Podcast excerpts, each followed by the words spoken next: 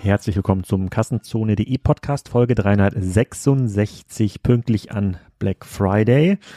Ich hoffe, ihr habt schon alle Geschenke gekauft. Ich habe gehört, äh, bei Amazon wird gestreikt. Es dauert also dann noch ein bisschen, bis die Sachen ausgeliefert sind. Wahrscheinlich dauert es nur zwölf Stunden länger als normal, aber so ist das nun mal, wenn man versucht, Amazon zu bestreiken. Ein Geschenketipp habe ich noch, ähm, den könnt ihr wahrscheinlich schon erraten. Ähm, falls hier Frauen zuhören, die äh, sozusagen ihren Gatten etwas Gutes tun wollen, dann äh, empfehle ich einen Blick auf die Gardena Smart Produkte. Das ist ja unser Sponsor hier vom Podcast. Podcast. Da kann man diese coolen Rasenmäherroboter ähm, kaufen und viele, viele, viele andere Sachen zur, zur Home-Automatisierung oder zur Gartenautomatisierung, Bewässerungssysteme, die sind dann auch smart und lassen sich irgendwie zentral steuern, irgendwelche äh, ähm, äh, coolen Sensoren, die man in den Boden setzen kann, die messen, ähm, wann braucht der Boden Wasser und das lässt sich alles zentral steuern. Wenn dann der Rasensprenger an ist, fällt auch der Rasenmäher nicht. Also schaut da mal bei Gardena vorbei, vielleicht auch am Black Friday. Vielleicht gibt es da auch ein gutes Angebot. Heute geht's aber nicht um den Black Friday, sondern grundsätzlich um die E-Commerce Predictions 2022. Da habe ich eine Folge aufgenommen mit Pip Klöckner, den einige von euch aus dem Doppelgänger Podcast kennen dürften. Und ich habe irgendwie die ersten zwei Minuten vom Podcast verschlampt. Da habe ich gefragt, hallo Pip, wer bist du, was machst du?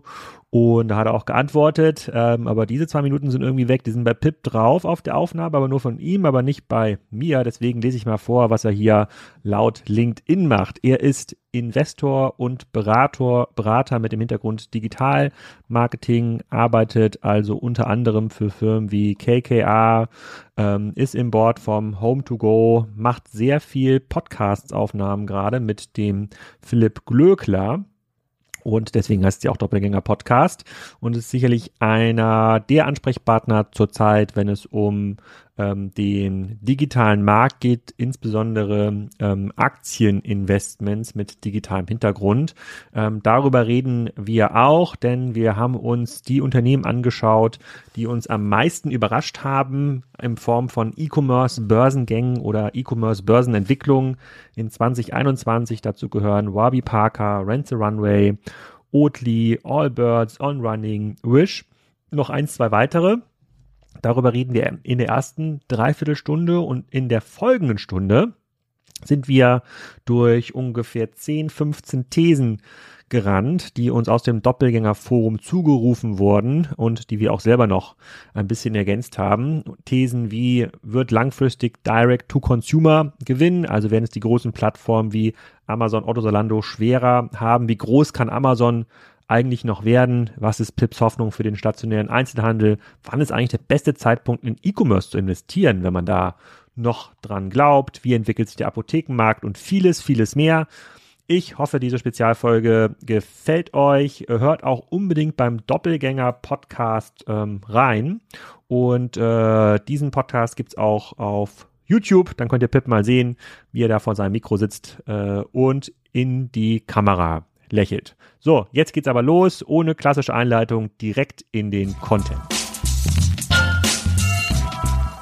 Heute reden wir über diverse E-Commerce-Themen, ähm, die teilweise auch Thema im Doppelgänger-Podcast sind, oft aber auch Thema in dem Podcast, den ich mit Florian Heinemann ähm, aufnehme. Wir blicken mal so ein bisschen zurück, was es so für E-Commerce-Podcasts äh, gab ähm, oder E-Commerce-Börsengänge gab in 2021 und was das eigentlich bedeutet für 2022, was ist da so ein bisschen der Outlook und gehen eine ganze lange Liste an Thesen durch über den Markt. Zum Beispiel wird langfristig Direct-to-Consumer gewinnen statt den klassischen Handelsmodellen. Das sind Thesen, die wir uns selber überlegt haben. Das sind aber auch ganz viele Thesen dabei, die aus dem Discord-Forum äh, von Doppelgänger ähm, kommen. Heißt das Forum oder ist das äh, ähm, Discord Server? Das ist, glaube ich, die richtige Bezeichnung. Wir sagen auf Community, weil das der okay. Gedanke dahinter ist. Ähm, aber die, die älteren Herren, de, dein Publikum versteht dich auch, wenn du Forum sagst. Genau. Du also ein großer Forum-Administrator, habe ich ja, mir sagen lassen. Das stimmt, das stimmt. Das sieht für mich genauso aus wie ein Forum, aber okay, ist der Discord-Server, äh, da können Menschen irgendwelche Texte eingeben und mit anderen Menschen teilen. Ähm, gut, aber ich komme aus einer Zeit, da wurde Twitter noch erklärt als SMS mit 100, äh, als SMS online. Insofern, insofern passt das, äh, passt das, glaube ich. Fangen wir mal, äh, fangen wir mal an mit einer relativ einfachen Frage. Was war für dich der überraschendste Börsengang in 2021 im Bereich E-Commerce oder die überraschendste Entwicklung eines börsennotierten E-Commerce-Unternehmens? Überraschend, sehr gute Frage. Ähm, ich glaube, diese, also woran ich mich erinnere, meine letzte Überraschung war definitiv Salad Greens, äh, nee, Sweet Greens heißen die, glaube ich. Äh, das ist so eine Salatbar. Das, also ich weiß nicht, ob das, ob auch die würden sagen, das ist E-Commerce, bin ich mir ganz sicher. Ähm, oder, oder Salad as a Service oder so. Aber ähm, die sind 90 Prozent hochgegangen am ersten Tag. Äh, das fand ich mehr als überraschend, ehrlich gesagt, weil wir das äh, in unserem Podcast relativ stark verrissen haben eigentlich und da sozusagen das noch nicht mal auf Salatbar-Basis äh, sozusagen Unit Economic äh, Unit Economies positiv wird.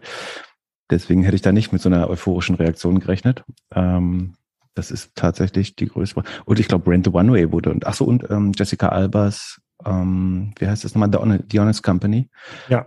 Fand ich, hätte man auch härter abstrafen können, ehrlich gesagt. Also da hatte ich, glaube ich, damals darauf gewettet, dass der noch abgesagt wird, der IPO, aber die haben das geschafft, äh, das zu entsorgen. Und bei Salad Green ist das oben geblieben? äh, ist bei 76 geschlossen und dann glaube ich, also plus 76 Prozent am ersten Tag geschlossen und dann gestern glaube ich nochmal 20 äh, Prozent runter. Also wir sind jetzt so Ende November 2021. Hm, okay. Aber deutlich im Plus zum IPO-Kurs. Das fand ich überraschend. Weiß nicht, hattest du mal darüber nachgedacht, in sowas zu investieren? Oder scheint das opportun? Hm, nö, ich investiere nichts. Ähm, ich gucke mir das alles an, um den Markt besser zu verstehen, aber ich äh, weiß noch nicht mal, wie ich mein Portfolio einlogge. Also ich weiß es quasi immer Umwege schon, aber. Ich, würde sagen, am Ende klären wir mal die Frage, wie Alex Graf sagen. Das interessiert mich, wie du dein Geld anlegst, sozusagen. Welches Geld? wenn das dann käme, sozusagen, wie du genau. es sicher sagst. Was genau, aber das können wir, das können wir zum Ende, das können wir zum Ende machen. Äh, ähm, vielleicht sagen wir es auch in der Mitte. Das heißt, ihr müsst den Podcast auf jeden Fall komplett durchhören, damit ihr das rausfindet. Jetzt vorspulen ähm, bringt nichts, genau. Genau.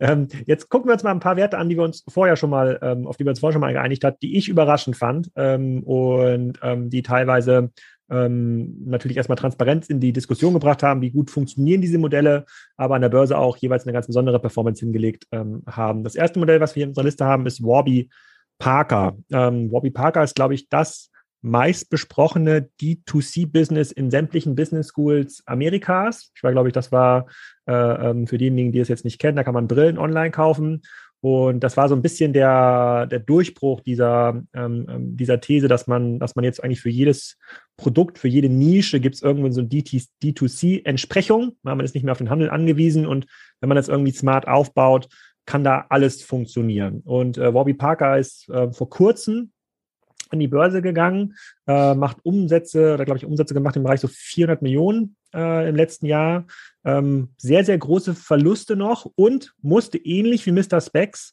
irgendwann einsehen, dass der reine Online-Verkauf nicht ausreicht und hat dann angefangen, in Filialen zu investieren. Ich komme gleich so ein bisschen zu dem Urteil. Äh, für diejenigen, die den Flo Heinemann Podcast mit mir da schon so gehört haben, wissen vielleicht, was, äh, was kommt. Wenn du jetzt so ein Business siehst wie War, Warby Park, also sicherlich eines der heißesten Brands, also sogar wirklich lange besprochen, viel Hoffnung reingelegt vom äh, ähm, vom Markt, glaube ich, in jeder zweiten Vorlesung von Scott Galloway als leuchtendes Beispiel für ähm, Disruption im E-Commerce ähm, genannt. Was, wie guckst du da drauf? Also ich bin nicht ganz so euphorisch, würde ich sagen. Ich glaube, was sie sehr gut gemacht haben und für ein gutes Beispiel ist, dass sie sich mit der E-Commerce-Story ähm, wahrscheinlich ist so kapitaleffizient wie irgend möglich gemacht haben, sozusagen ein neues Vielmann aufzubauen. Dass am Ende wird das Modell weiterhin, glaube ich, 70, 80 Prozent offline sein. Und ich glaube, es ist auch jetzt so, dass die, ich glaube, zwei Drittel, drei Viertel der Umsätze schon, schon offline sind. Was man übrigens sehr gut sieht, wenn man sich das Wachstum anschaut, weil die waren ein Corona-Verlierer und gewinnen jetzt wieder. Das heißt, ähm, sie haben während Corona, als Stores geschlossen waren, äh, nicht etwa profitiert, weil man würde ja denken, Corona war der große Treiber des Online-Booms und dann hätte Warby Parker, wenn es eine Online-D2C-Marke wäre, ja davon stark profitieren müssen tatsächlich. Ähm, hatten sie aber irgendwie Stillstand, ein Prozent Wachstum 2020 und Wachs werden dieses Jahr jetzt ungefähr 45 Prozent wachsen. Also die, die profitieren von der Wiederöffnung, nicht von, vom, vom E-Commerce-Boom durch Covid, was eigentlich relativ schon klar das Profil der Company zeigt, glaube ich. Ähm, die, aber sozusagen wahrscheinlich hätte man viel länger und viel mehr Geld gebraucht, hätte man von Anfang an so gestartet. Also sie haben sehr günstig Kapital geraced für die Story, solange man das rein online machen konnte. Und jetzt könnten sie vielleicht auf, auf eine Größe wie so ein Viermann äh, es durchaus äh, schaffen. Was ich verwunderlich finde, ist, also sie sind gewachsen, äh, noch im letzten Quartal, so mit 30 Prozent, streben dieses Jahr, wie gesagt, 45 an. Ähm, was man schon sieht, ist, dass die Marge äh, gerade sinkt, also die Gross Margin geht von äh, irgendwie knapp unter 60 äh, runter auf äh, 8, 58 so langsam. Sie sagen, das liegt an mehr Kontaktlinsen. Was wiederum fällt, ist, glaube ich, wo sie, wo sie gar nicht so viel Stärken haben, weil da gibt's äh, extreme Kon äh, Konkurrenz von spezialisierten Shops, von Apotheken und so weiter. Aber das äh, drückt auf die Marge. Ähm, und sie haben unheimlich hohe äh, SG&A-Aufwendungen, die teilweise, also ähm, das ist Selling, General und Admin, sozusagen die äh, Gemeinkosten. Und ähm, die sind im letzten Quartal jetzt 125 Prozent der Umsatz gewesen, was daran liegt, dass so ein bisschen die Aufwendungen für das Direct Listing äh, damit drin sind und so, dass sie irgendwelche äh, Cash Donations in, oder Non-Cash Donations in eine Stiftung machen, wovon dann jeder eine Brille bekommt. Also jedes Mal, wenn eine Brille gekauft wird, bekommt irgendjemand, der eine Brille braucht, auch eine Brille dazu. Und vielleicht drückt das auch so ein bisschen auf die Kosten. Und das Spannende ist aber, dass ein, Firma hat ja eine 80 Prozent, 80 Prozent Rohmarge. Ne? Also die verkaufen eine Brille fünfmal so teuer, wie sie hergestellt wird, äh, letztlich. Und der Wert ist bei, bei Warby Parker eigentlich viel schlechter. Und dafür sind sie aber deutlich besser bewertet. Ne? Also ungefähr elfmal Umsatz äh, soll Warby Parker wert sein. Beim Vielmann sind es dreimal. Das heißt, sie sind gut irgendwie 3,7 mal so hoch bewertet. Das liegt auch, glaube ich, das teilt Warby Parker nicht mit, aber das dürfte an dem Korrektionsbrillenanteil von Vielmann liegen, der, glaube ich, über, deutlich über 80 Prozent ist. Und damit verdienen sie auch ihr, äh, ähm, ihr Geld. Am Ende, aber, aber, aber, aber, was heißt denn das für einen Film? Jetzt hat ja quasi Mr. Specs ähm, erfolgreich nachgewiesen, dass eine reine Online-Brillenhändler nicht äh, funktioniert. Die haben jetzt mittlerweile auch sehr viele Partnerfilialen aufgebaut. Warby Parker hat das auch gezeigt. Beide sind jetzt an der Börse. Das heißt, der Kapitalzugang ist ähm, sozusagen über diese Privatinvestments ist natürlich jetzt so nicht mehr gegeben. Wir müssen dann immer neue Aktien rausgeben, ähm, um das Cash zu bekommen.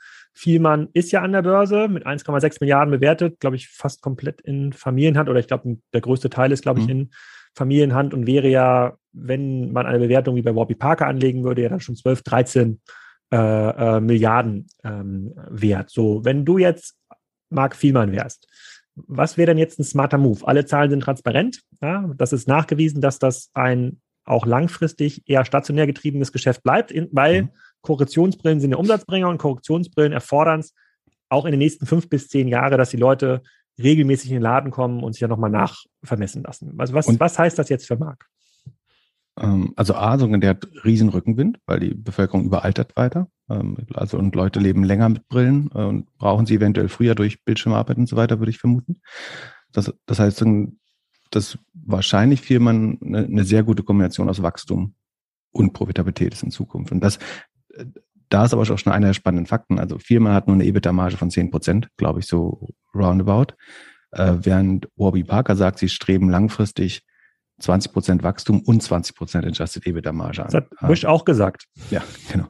Und also das, da würde ich schon sagen, ich glaube, dass die auf dem Weg sind, sozusagen die, die Größe und die Skalenvorteile von einem Firma zu erreichen. Ähm, aber selbst die ähm, kommen eben nicht auf diese Margen und ich sehe nicht, wo Warby Parker sich stark genug unterscheidet, ähm, um das zu schaffen, ehrlich gesagt. Also ich sehe nicht, was, wo der Unfair Advantage ist, warum die jetzt deutlich mehr Profitabilität und Wachstum als Firma. Die Firma wächst mit 10, 10 plus 10, also 10 Prozent Wachstum, 10 Prozent äh, Profitabilität, oder, ja.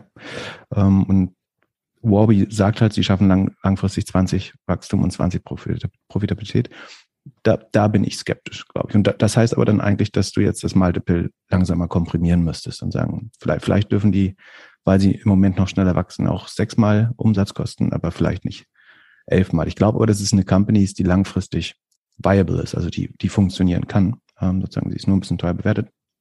Und ich sehe viel man da gar nicht so sehr im, im, im Zugzwang, ähm, ehrlich gesagt. Ich glaube, die machen ihr Modell extrem gut. Äh, ich bin mir gar nicht sicher, ob das digital so viel besser funktioniert. Äh, die, die hat ja ähm, diese Woche in einem Podcast verlauten lassen, äh, dass sie da, ich glaube nicht signifikant, aber schon etwas investieren, um das äh, zu digitalisieren. Aber es scheint, scheint mir vom, vom Umfang des Investments eher ein günstiger Hedge zu sein, falls äh, also um da auch sich Patente vielleicht zu sichern, damit niemand anders das online machen kann. Mhm. Ähm, ich sehe noch nicht, ich bin selber kein Brillenträger, deswegen stehe ich da nicht 100 stecke ich da nicht 100 Prozent drin. Mhm. Aber also ich, es, hatte Mark Fiemann hatte das ja auch in dem Podcast gesagt, als er bei Kassenzone hier zu Gast war, mhm. dass sich natürlich jetzt einiges schon tut äh, in dieser ja, Ferndiagnose. Das heißt, du kannst irgendwie deine äh, Sehstärke dann auch irgendwann via App äh, bestimmen und sozusagen Zentrierung, wie weit dann, äh, wie weit dieses Glas da irgendwie zusammengerückt werden muss oder wo dann der Mittelpunkt ist, ähm, dass die dann auch irgendwann virtuell, das ist ja der Anspruch immer gewesen, dass Fiemann das super abgeben kann. Ich glaube, in den niedrigen, äh, in den niedrigen ähm, Sehstärken Gläsern ist das gar nicht so kritisch, in den höheren wird es dann irgendwann kritisch. Ähm, aber äh, für, für, mich muss ich sagen, und ich verfolge jetzt diese Diskussion seit, seit der Mr. Specs Gründung, äh, das ist ja auch so ein Zalando, Zalando-Zeiten sind, glaube ich, auch, auch, gegründet worden, also auch so zehn mhm. Jahre her.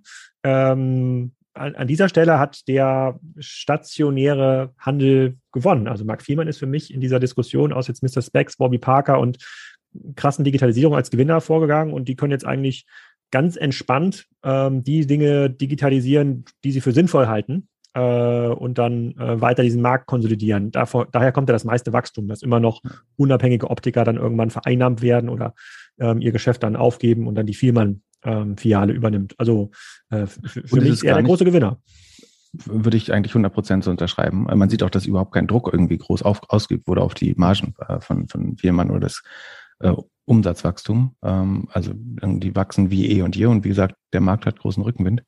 Von daher würde ich auch sagen, dass die, die Bedrohung ähm, wahrscheinlich stärker vom, vom Markt stark geredet wurde, äh, als sie ja. tatsächlich ist. Ich glaube, Mr. Specs hatten wir beim IPO auch mal besprochen. Das ist auch nicht übermäßig gut. Äh, ja, okay, das heißt aber dieser Rückenwind, dieser makroökonomische Rückenwind, also mehr Brillenträger, Leute werden älter, mehr Bildschirmnutzung, das heißt frühere Brillen äh, tragen, das, das könnte sogar diesen E-Commerce-Effekt, also der neuen Treter, überkompensieren. Das heißt, der klassische Markt könnte sogar stärker noch äh, wachsen, weil das sehen ja, das sehen wir gerade im Lebensmitteleinzelhandel, obwohl jetzt ein Gorillas und Picknick und Knusper den Markt ähm, sozusagen in den Markt eintreten, äh, ist das Marktwachstum in Summe so groß, weil mehr regionale Produkte, nachhaltige Produkte, also der Warenkorb wird einfach so groß, dass ein, ähm, dass ein Edeka auch mit den gleichen Kunden, da können auch zwei weggehen pro Jahr aus dem Laden, äh, trotzdem noch seine 4% Umsatzwachstum macht. Und das ist ja das, was du beschreibst, quasi dieser um, makroökonomische Effekt ist so stark, der Rückenwind ist so stark, da da wird ja, es in der Regel jetzt keinen Verdrängungswettbewerb geben. Sofort. Muss man vielleicht, also bei den Edeka-Zahlen würde ich ein bisschen aufpassen. Wir haben ja Inflation bei Nahrungsmitteln schon äh, relativ mhm. stark. Also allein das treibt natürlich den Warenkorb.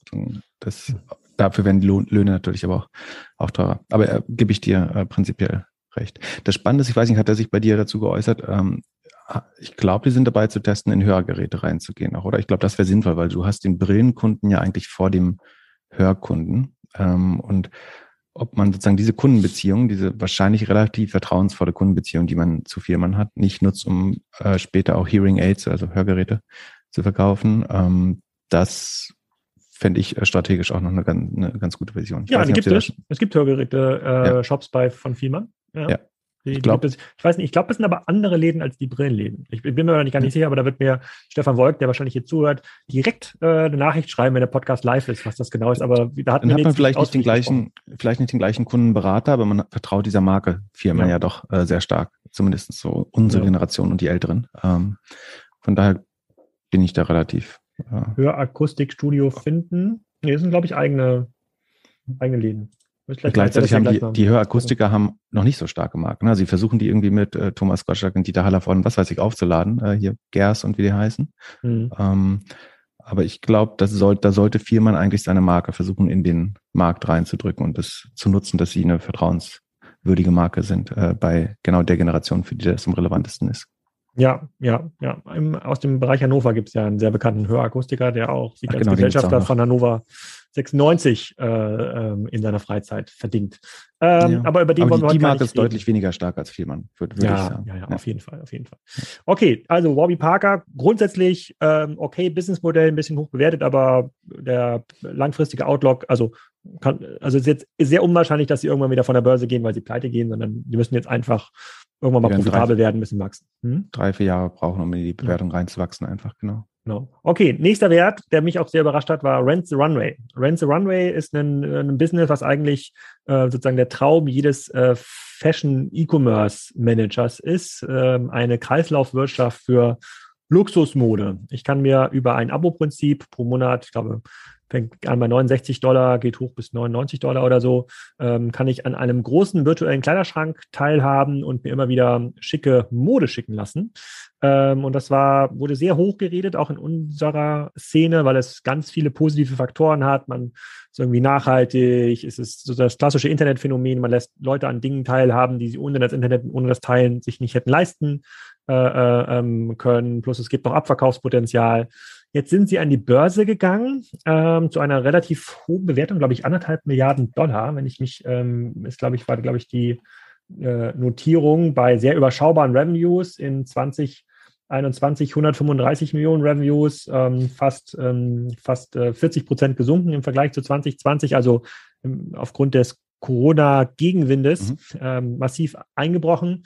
Ähm, und ihr hattet das ja ausführlich im Doppelgänger-Podcast besprochen und konntet euch auch keinen Reim draus machen, ähm, dass auf, auf Basis dieser Unit Economics da irgendwann mal ein Schuh draus wird. Trotzdem sagt ja die Börse, geiles Ding. Ja, wollen wir, wollen wir gerne haben. Oder, oder verstehe ich das falsch? Ja, das scheint so ein bisschen auch der Jessica Alba-Effekt äh, zu sein. Also, dass man, man möchte diese zwei Gründerinnen, glaube ich, gern gewinnen sehen. Ähm, das ist scheinbar nachhaltig, Sharing Economy, stecken ganz viele Trends dahinter, äh, dass man irgendwie ein Designerkleid, was man nur zweimal trägt, äh, nicht kaufen sollte. Das klingt offensichtlich. Aber wenn man sich die Unit Economics anschaut, dann funktioniert das Modell einfach nicht. Ne? Also das Modell ist, ich kriege, glaube ich, so bis zu vier Kleider pro Monat ähm, zugeschickt in, in der Box, schickt die zurück und kann die dann bei den entsprechenden Anlässen tragen. Ähm, klingt soweit ganz schlau, aber wir hatten das, glaube ich, damals zusammengefasst. Die Firma hätte, also wenn man dann irgendwie bei Reuters oder Bloomberg liest, ähm, Rent the Runway is filing, also dann überlegt man sozusagen, sollte der Satz fortgesetzt werden mit vor IPO oder vor Bankruptcy. Also du hättest die Firma, glaube ich, genauso gut äh, zur Insolvenz anmelden können. Die äh, haben noch 100 Millionen Cash gehabt ähm, und verbrennen, wie du gerade gesagt hast, massiv Geld. Die rechnen sich sozusagen ihr Adjusted EBITDA irgendwie schön, indem sie dann sagen, die Depreciation, also die Abschreibung auf den Klamotten, ähm, die rechnen wieder raus. Ähm, das ist so ein bisschen, als wenn äh, Six sagen würde, irgendwie, wir, wir rechnen den, den Wertverlust von Autos, äh, den es bei im Six-Modell ja tatsächlich nicht gibt. Und das ist die Frage, ob Brand the One Way das vielleicht schafft, dass die Kleider ähm, irgendwie 20 Mal getragen werden und sie die dann noch für 50 Prozent des Preises äh, zurück äh, oder weiterverkaufen können oder vielleicht sogar für 70 Prozent, dann könnte das so funktionieren. Aber wenn man da irgendwie ein bisschen abschreiben muss, dann funktioniert das Modell äh, auf keinen Fall mehr. Und sie adjusten ihr EBITDA außerdem für die ähm, für Zinskosten. Ich glaube im Wert von also 70 Millionen sind allein die Abschreibung auf Produkte die sie sozusagen rausnehmen und sagen, äh, für unser Adjusted EBITDA gibt's die gerade mal nicht. Ähm, und 46 Millionen sind nochmal Zinskosten. Das ist wiederum so, als wenn äh, Six sagen würde, wir müssen unsere Leihwagen nicht finanzieren. Äh, wir, kriegen die dahingestellt und Kapitalkosten gibt's nicht. Ähm, und das, also sagen, wenn man diese Sachen adjustiert, dann klappt das gerade so, dass da irgendwie äh, 11 Euro Contribution an einem Kunden übrig, übrig bleiben. Aber ähm, ich bin wirklich äh, mehr als skeptisch. Und die, also es ist sehr schwer, dieses Modell irgendwie transparent auszuweisen. Also wo sind dann die Handlingkosten drin? Ist das Fulfillment oder ist das, also mein Verdacht damals war, dass sie eventuell sowas wie eine Wäscherei oder so, wo, wo ja jedes Teil durch muss, äh, in die, äh, in die äh, OPEX legen und nicht in die Fulfillment-Kosten. Ähm, ich ich finde es einerseits intransparent, andererseits scheint es mir nicht gut zu äh, funktionieren. Was man dazu sagen muss, ist, dass wenn jetzt das erste Mal die Zahlen kommen, könnten die gut aussehen, weil die natürlich jetzt mit extrem schlechten Corona-Zahlen äh, vergleichen. Ne? Also irgendwie Amerika startet wieder, die Leute gehen wieder auf Bälle, gehen wieder raus, gehen wieder zu Gala-Diners, möchten wieder Kleider haben, die ganzen äh, Filmveranstaltungen passieren, wieder die großen Awards. Ähm, das heißt, pro forma gegenüber dem Vorjahr werden die Zahlen wahrscheinlich im Q3 jetzt gar nicht so schlecht aussehen. So, aber profitabel wird es wahrscheinlich trotzdem nicht werden und sie werden, glaube ich, nicht viele neue Kunden gewinnen, weil die erste Herausforderung ist erstmal die ganzen Kunden, die pausiert haben, von den 127.000 ähm, Subscriberinnen, ähm, wieder zu aktivieren. Da sind immer noch mindestens ein Fünftel zuletzt ähm, pausiert gewesen. Und ich glaube, da kapitaleffizient neue Kunden zu gewinnen, wird äh, unheimlich schwer. Also ich, hm.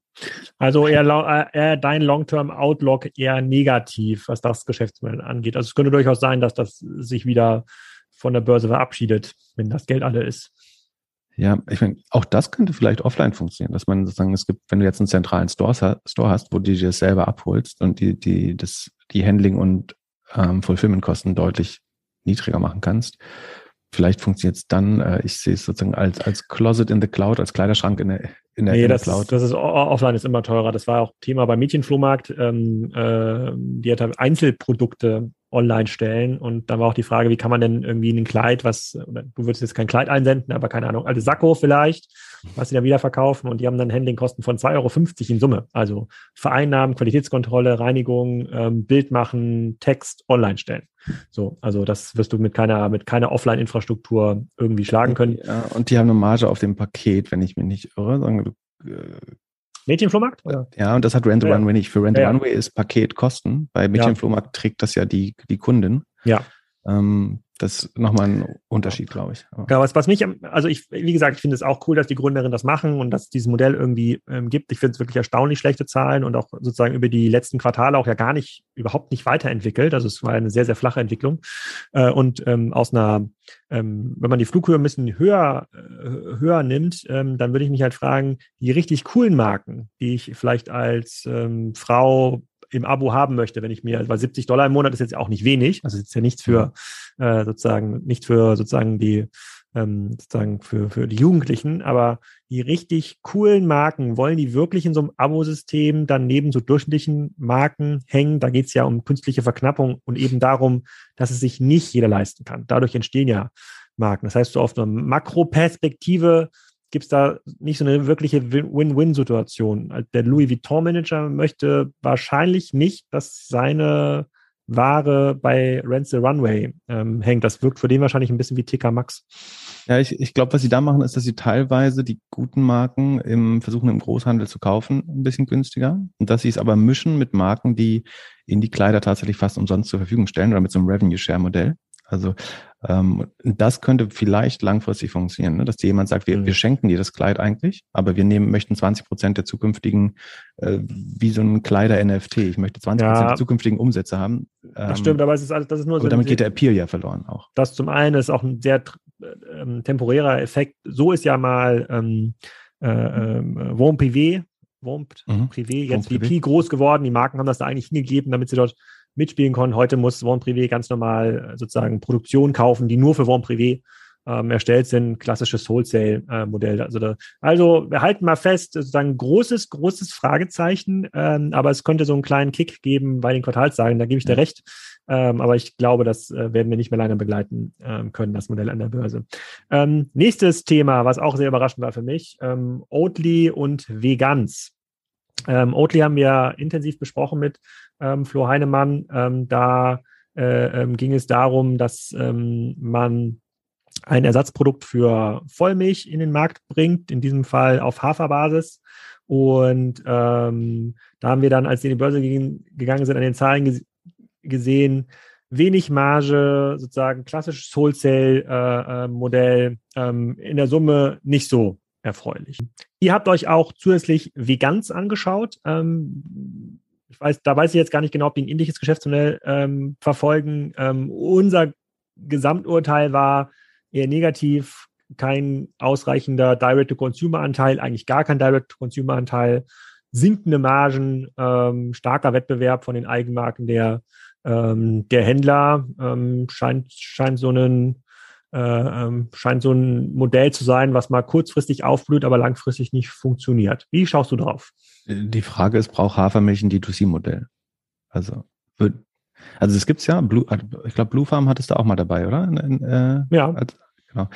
Ähm, das wäre ja das D2C-Modell, wo du nur das Pulver bekommst und das, die, das Wasser dann selbst hinzurührst. Ähm, also ich würde, ich glaube, es sind schon grundlegend zwei unterschiedliche äh, Fälle. Ne? Veganz war einer der ersten äh, Bio-Supermärkte in Berlin, die es äh, nicht geschafft haben, in der Phase, wo alle gewachsen sind, ähm, mitzuwachsen, sondern eben von, von Dens und so weiter überholt worden sind. Ähm, und sind dann geschiftet auf so ein, ja, Beyond Meat slash Oatly Modell, also dass sie mhm. ähm, Fleischersatz und so weiter herstellen. Ähm, das läuft nach meinem Gefühl äh, nicht besonders gut. Äh, die, die Margen sind zu schlecht. Selbst den Vorbildern geht's nicht gut. Also ein Beyond Meat hat auch äh, stark zu kämpfen, ist eigentlich eine der Aktien, die bei uns auch immer regelmäßig sehr schlecht wegkommt. Ähm, deswegen würde ich wie ganz, also ist zu klein, ist als Marke nicht attraktiv genug. Ähm, und wie gesagt, selbst die Vorbilder funktionieren nicht. Da bin ich sehr skeptisch. Ähm, ja, warum? Also das wieder, dass sowas noch an die Börse kommt äh, wieder, aber du sagst ja, du sagst ja, also braucht braucht Hafermilch eine Marke. Also dann, wenn ich das jetzt in Oatly-Gründer fragen würde, dann würde er sagen, naja, braucht Kaffee eine Marke. Äh, sie hier, Nespresso und und Co. Also es gibt ja, oder Pringles für Chips. Ja, ja schon da muss das, brauchen die einen D2C-Kanal. Also, dass, dass, dass Oatly eine starke Marke ist, davon bin ich 100 Prozent überzeugt, um ehrlich mhm. zu sein. Ähm, und das würde ich wie ganz aber absprechen, absprechen. Äh, beziehungsweise da spielen sie eher in einer Liga dann von der Marke her mit den Handelsmarken von, von Nestlé oder von, ähm, mhm. von Unilever und äh, wer, wer das noch so macht. Äh, aber ich würde behaupten, ich würde behaupten, für das, was da Oatly macht und diese ganzen Marketingaufwendungen, die wollen ja Marke sein. Äh, mhm. Und wollen, die wollen ja kein Großhandelsprodukt sein, kein Wholesale-Produkt sein. Und das sieht man ja auch in den Zahlen. Also die Marketingaufwendungen sind ja enorm. Ja, diese komischen Starbucks-Kooperationen und dann äh, äh, irgendwelche Super Bowl-Geschichten. Ähm, Wenn sie keine D2C-Marke sein können, ne, weil es, keine Ahnung, die Hafermilch-Kaffeemaschine am Ende des Tages dann doch nicht wird, ähm, dann müssen sie aufhören, diese Spendings zu machen und dann werden sie eine, werden sie eine ganz normaler Logistiker, ja, ein Hersteller von irgendwie Hafermilch, der dann mal an Starbucks, mal an Rewe, mal an Walmart ähm, verkauft. Dann fehlt ja so ein bisschen die Börsenstory, oder? Ich meine, also Sie würden sagen, Ihre Aufgabe ist, äh, die Werbeaufwendung dienen letztlich darum, Leute von normaler Milch wegzubekommen. Also gar nicht Marktanteile im Hafermilch oder irgendwie Alternat Milchalternativen äh, zu gewinnen, obwohl sie das sehr erfolgreich tun. Also sie lösen Soja, Mandel und so weiter ab. Also sie sind, glaube ich, schon die sehr äh, am stärksten äh, wachsende Marke, vor allen Dingen jetzt in Amerika und Asien. Ähm, in, in der EMEA-Region so stagniert es, zeigt das erste Anzeichen von Stagnation ähm, mhm. an. Sie selber sagen aber trotzdem, es ist ein, noch ein Hyperwachstumsmodell ähm, und dass sozusagen die zurückgehende Gross Margin gar nicht daran liegt, äh, dass sie die Produkte günstiger machen, sondern dass die Produkt, äh, Produktionskapazitäten so ausgelastet sind, dass sie es mit äh, Third-Party äh, Produzenten herstellen lassen müssen. Also sie machen ihren Hafer-Grundmix irgendwie noch allein und schicken den dann irgendwo, um das mit Wasser aufzufüllen ähm, und zu, zu, zu packagen. Und dabei erhalten sie halt weniger Marge, als wenn sie es überall selber produzieren wollen. Also mhm. ich sage jetzt nicht, dass ich 100% auf diese Story reinfall, aber das ist zumindest eine Version, das zu sehen ist, dass sie so schnell wachsen, dass sie mit den Produktionskapazitäten nicht nachkommen und deswegen einfach die, die Gross Margin gerade sinkt, weil man andere Producer, die im Moment die Mehrheit der Packungen sind nicht von Oatly selber hergestellt im Moment. Ähm, und das belastet die Marge, was ja nachvollziehbar ist. Äh, und ich glaube schon, dass sie auf der Demand-Seite gar kein so großes Problem haben. Also das, ich würde es vielleicht nicht wundern, dass bei allen Quick Commerce Services ist Oatly sicher in den Top 10, äh, oft eins der Top, Top 3 äh, Produkte neben irgendwie den also würdest, Bieren. Also würdest du sagen, ist sozusagen schon ein fundamentally weil äh, valid Business ähm, oder siehst du ähnliche Probleme ich, ich bei Rent Runway auf uns zukommen? Ja, genau das, das ist die, Entschei äh, die, die Unterscheidung. Ich glaube, es ist wahrscheinlich überbewertet, äh, ähm, wobei es jetzt auch nur noch ein Drittel vom äh, Alzator ja. ist. Ne? Also sind fast zehnmal Umsatz finde ich fast wieder fair, ehrlich gesagt. Irgendwie äh, auch die großen FMCGs äh, haben irgendwie, ich glaube, drei, viermal Umsatz, ähm, wenn du die Nestle oder Unilever anschaust.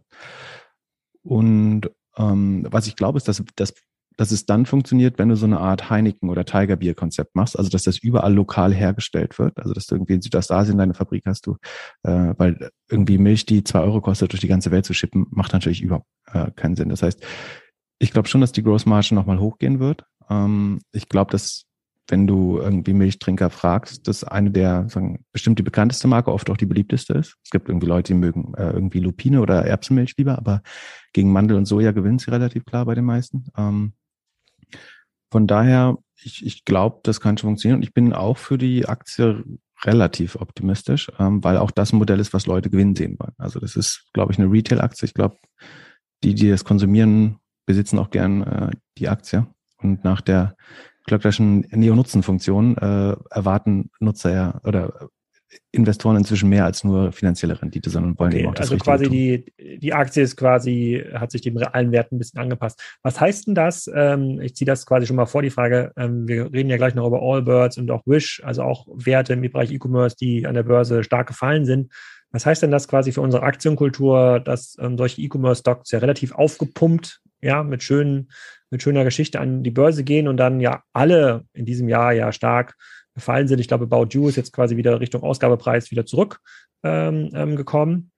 Machen ja auch ein super Business, ähm, aber in, sozusagen auf globaler Ebene die Werte, die wir jetzt hier besprechen noch und die wir besprochen haben, ähm, das würde mir für mich jetzt als Retail-Investor nicht so ein großes Vertrauen äh, geben, dass die dann immer gleich wieder in sich zusammenfallen.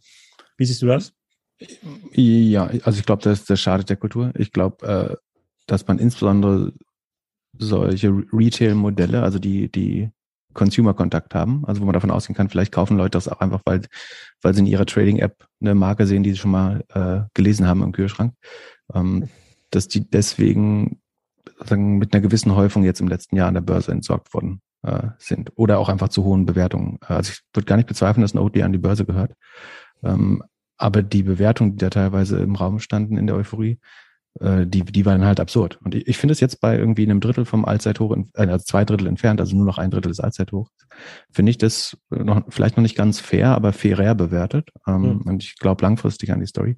Ähm, für jemand, der das sozusagen am Höchstpunkt gekauft hat, ist natürlich enttäuschend, jetzt zwei Drittel verloren zu haben. Und bis, bis man den Kurs wieder sieht, äh, das wird mehr als fünf Jahre dauern, glaube ich. Sozusagen. Also da muss man jetzt äh, sehr langfristiger Investor sein. Aber man sollte ja auch in, in irgendein IPO jetzt nicht mehr als fünf Prozent seines Geldes äh, stecken. Natürlich, das haben jetzt vielleicht noch nicht alle Leute gelernt oder gerade sehr schmerzhaft gelernt, aber ähm, ja. Und gibt außer, außer natürlich in Bitcoin. Das ist, ist ja klar. genau.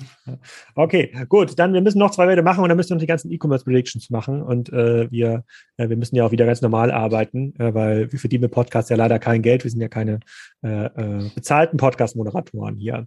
Ähm, gucken wir mal auf äh, noch so eine Direct-to-Consumer-Marke. Ähm, Allbirds und On Running. Ähm, Allbirds ist gerade an die Börse gegangen. Ich glaube, die machen auch so schicke Schuhe, ähm, 200 Millionen Dollar Umsatz, relativ moderates Umsatzwachstum, Bewertung 2,7 Milliarden ähm, Dollar, also Faktor 14 äh, knapp. Ähm, das, also, wenn ich mich da nicht ganz verguckt habe. Äh, das ist Allbirds, was du gerade sagst. Ne? Genau, das war Allbirds.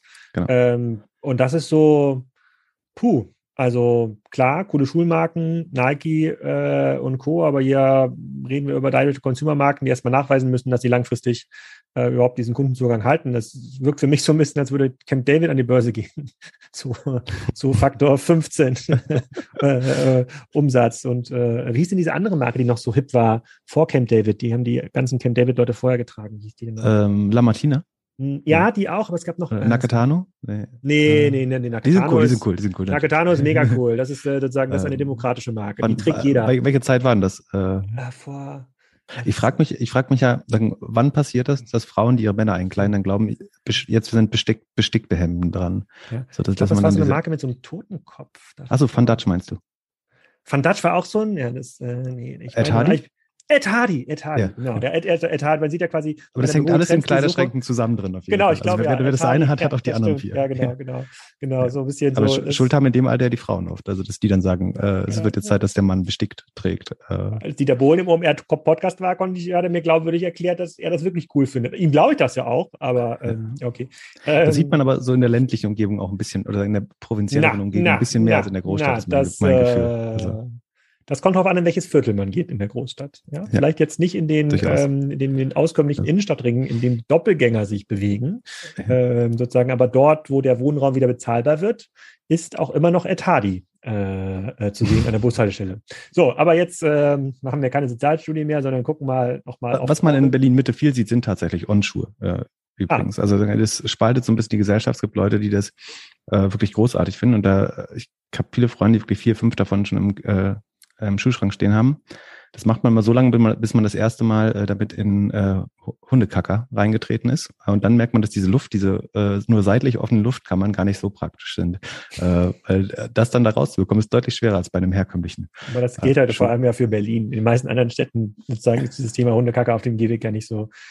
ich muss auch zugeben, ich bin selber On-Schuh-Besitzer, aber gar nicht absichtlich, sondern ich musste in Österreich zum Wandern, musste ich in so ein Outdoor-Geschäft mir, wollte ich mir irgendwelche Sportschuhe kaufen und ich kannte die Marke gar nicht. Und die hatten aber nur On-Schuhe. Die waren jetzt auch nicht im Angebot. Ich weiß, so ein Paar kostet 150 Euro mhm, so ungefähr. Und habe ich irgendwelche bunten da gekauft und konnte damit rumwandern in Österreich. Und hatte ich auch irgendwann in Berlin mal an.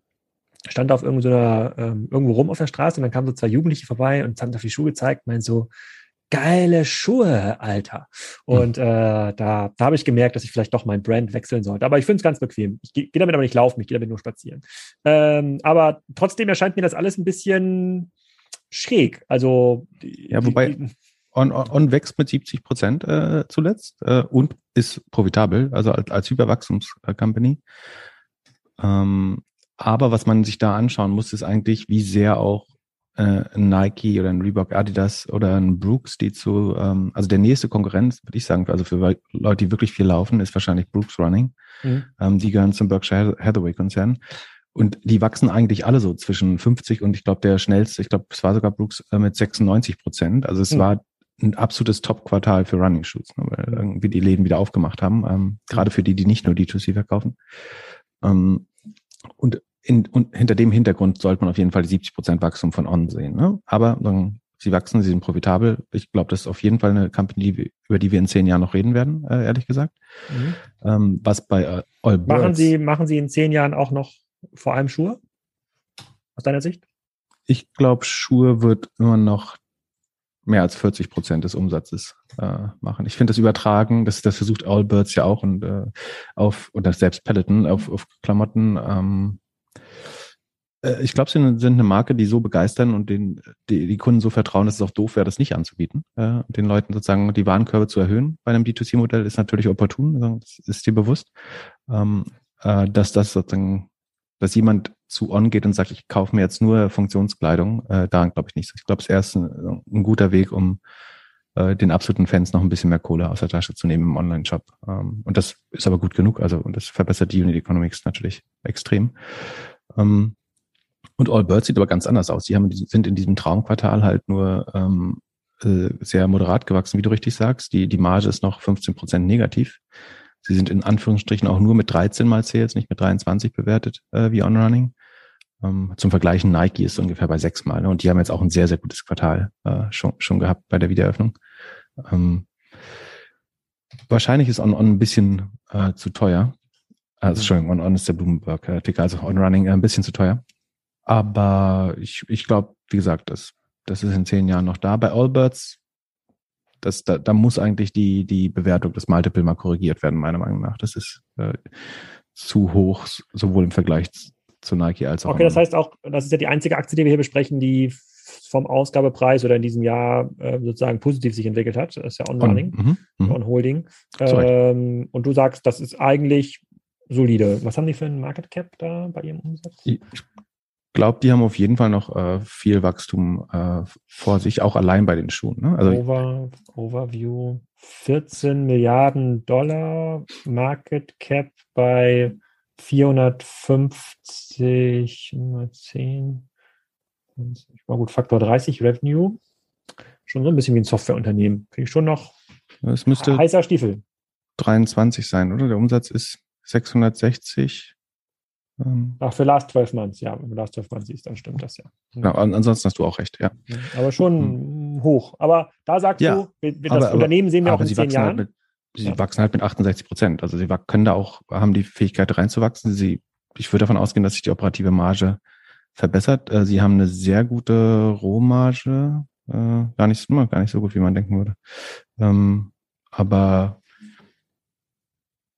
ja, und also ich glaube, der durchschnittliche On Kunde kauft zwei bis drei davon äh, ja. pro Jahr. Was mich bei Onrunning am meisten überrascht hat, ähm, das ist so ein bisschen wie, man, hat, man hätte quasi gedacht, äh, wenn man den Sportschuhmarkt analysiert hätte, da gibt es jetzt so viele starke Marken, da ist jetzt nicht Platz für eine mega neue Marke, nur für, äh, nur für Laufschuhe. So ein bisschen wie, ähm, ja, also sozusagen Pringles ist für mich immer das Beispiel bei Chips. Vorher gab es quasi nur so durchschnittliche Chips und so Eigenmarken und ein bisschen Balsen-Chips und dann kam auf einmal diese Pringles-Rolle und das ist quasi die erste und einzige Marke, die es da gab. Und jetzt gibt es so einen sehr, sehr krass saturierten Markt und trotzdem schafft es ein Newcomer dann mit profitablen Zahlen so stark da reinzuwachsen und jetzt irgendwie das hippe Produkt zu werden für die Etadi-Menschen. Cool. Vielleicht auch, weil die Leute so ein bisschen Sehnsucht nach Differenzierung haben, ne? Mhm. Ähm, könnte ich mir schon vorstellen. Also, dass man sich eben von den herkömmlichen Marken, äh, es gibt ja auch ja. diese Marke mit dem V, Viecha oder Wecha oder Wea, mhm. ähm, die auch sehr beliebt ist. Ähm, wahrscheinlich beide schlägt, würde ich fast sagen.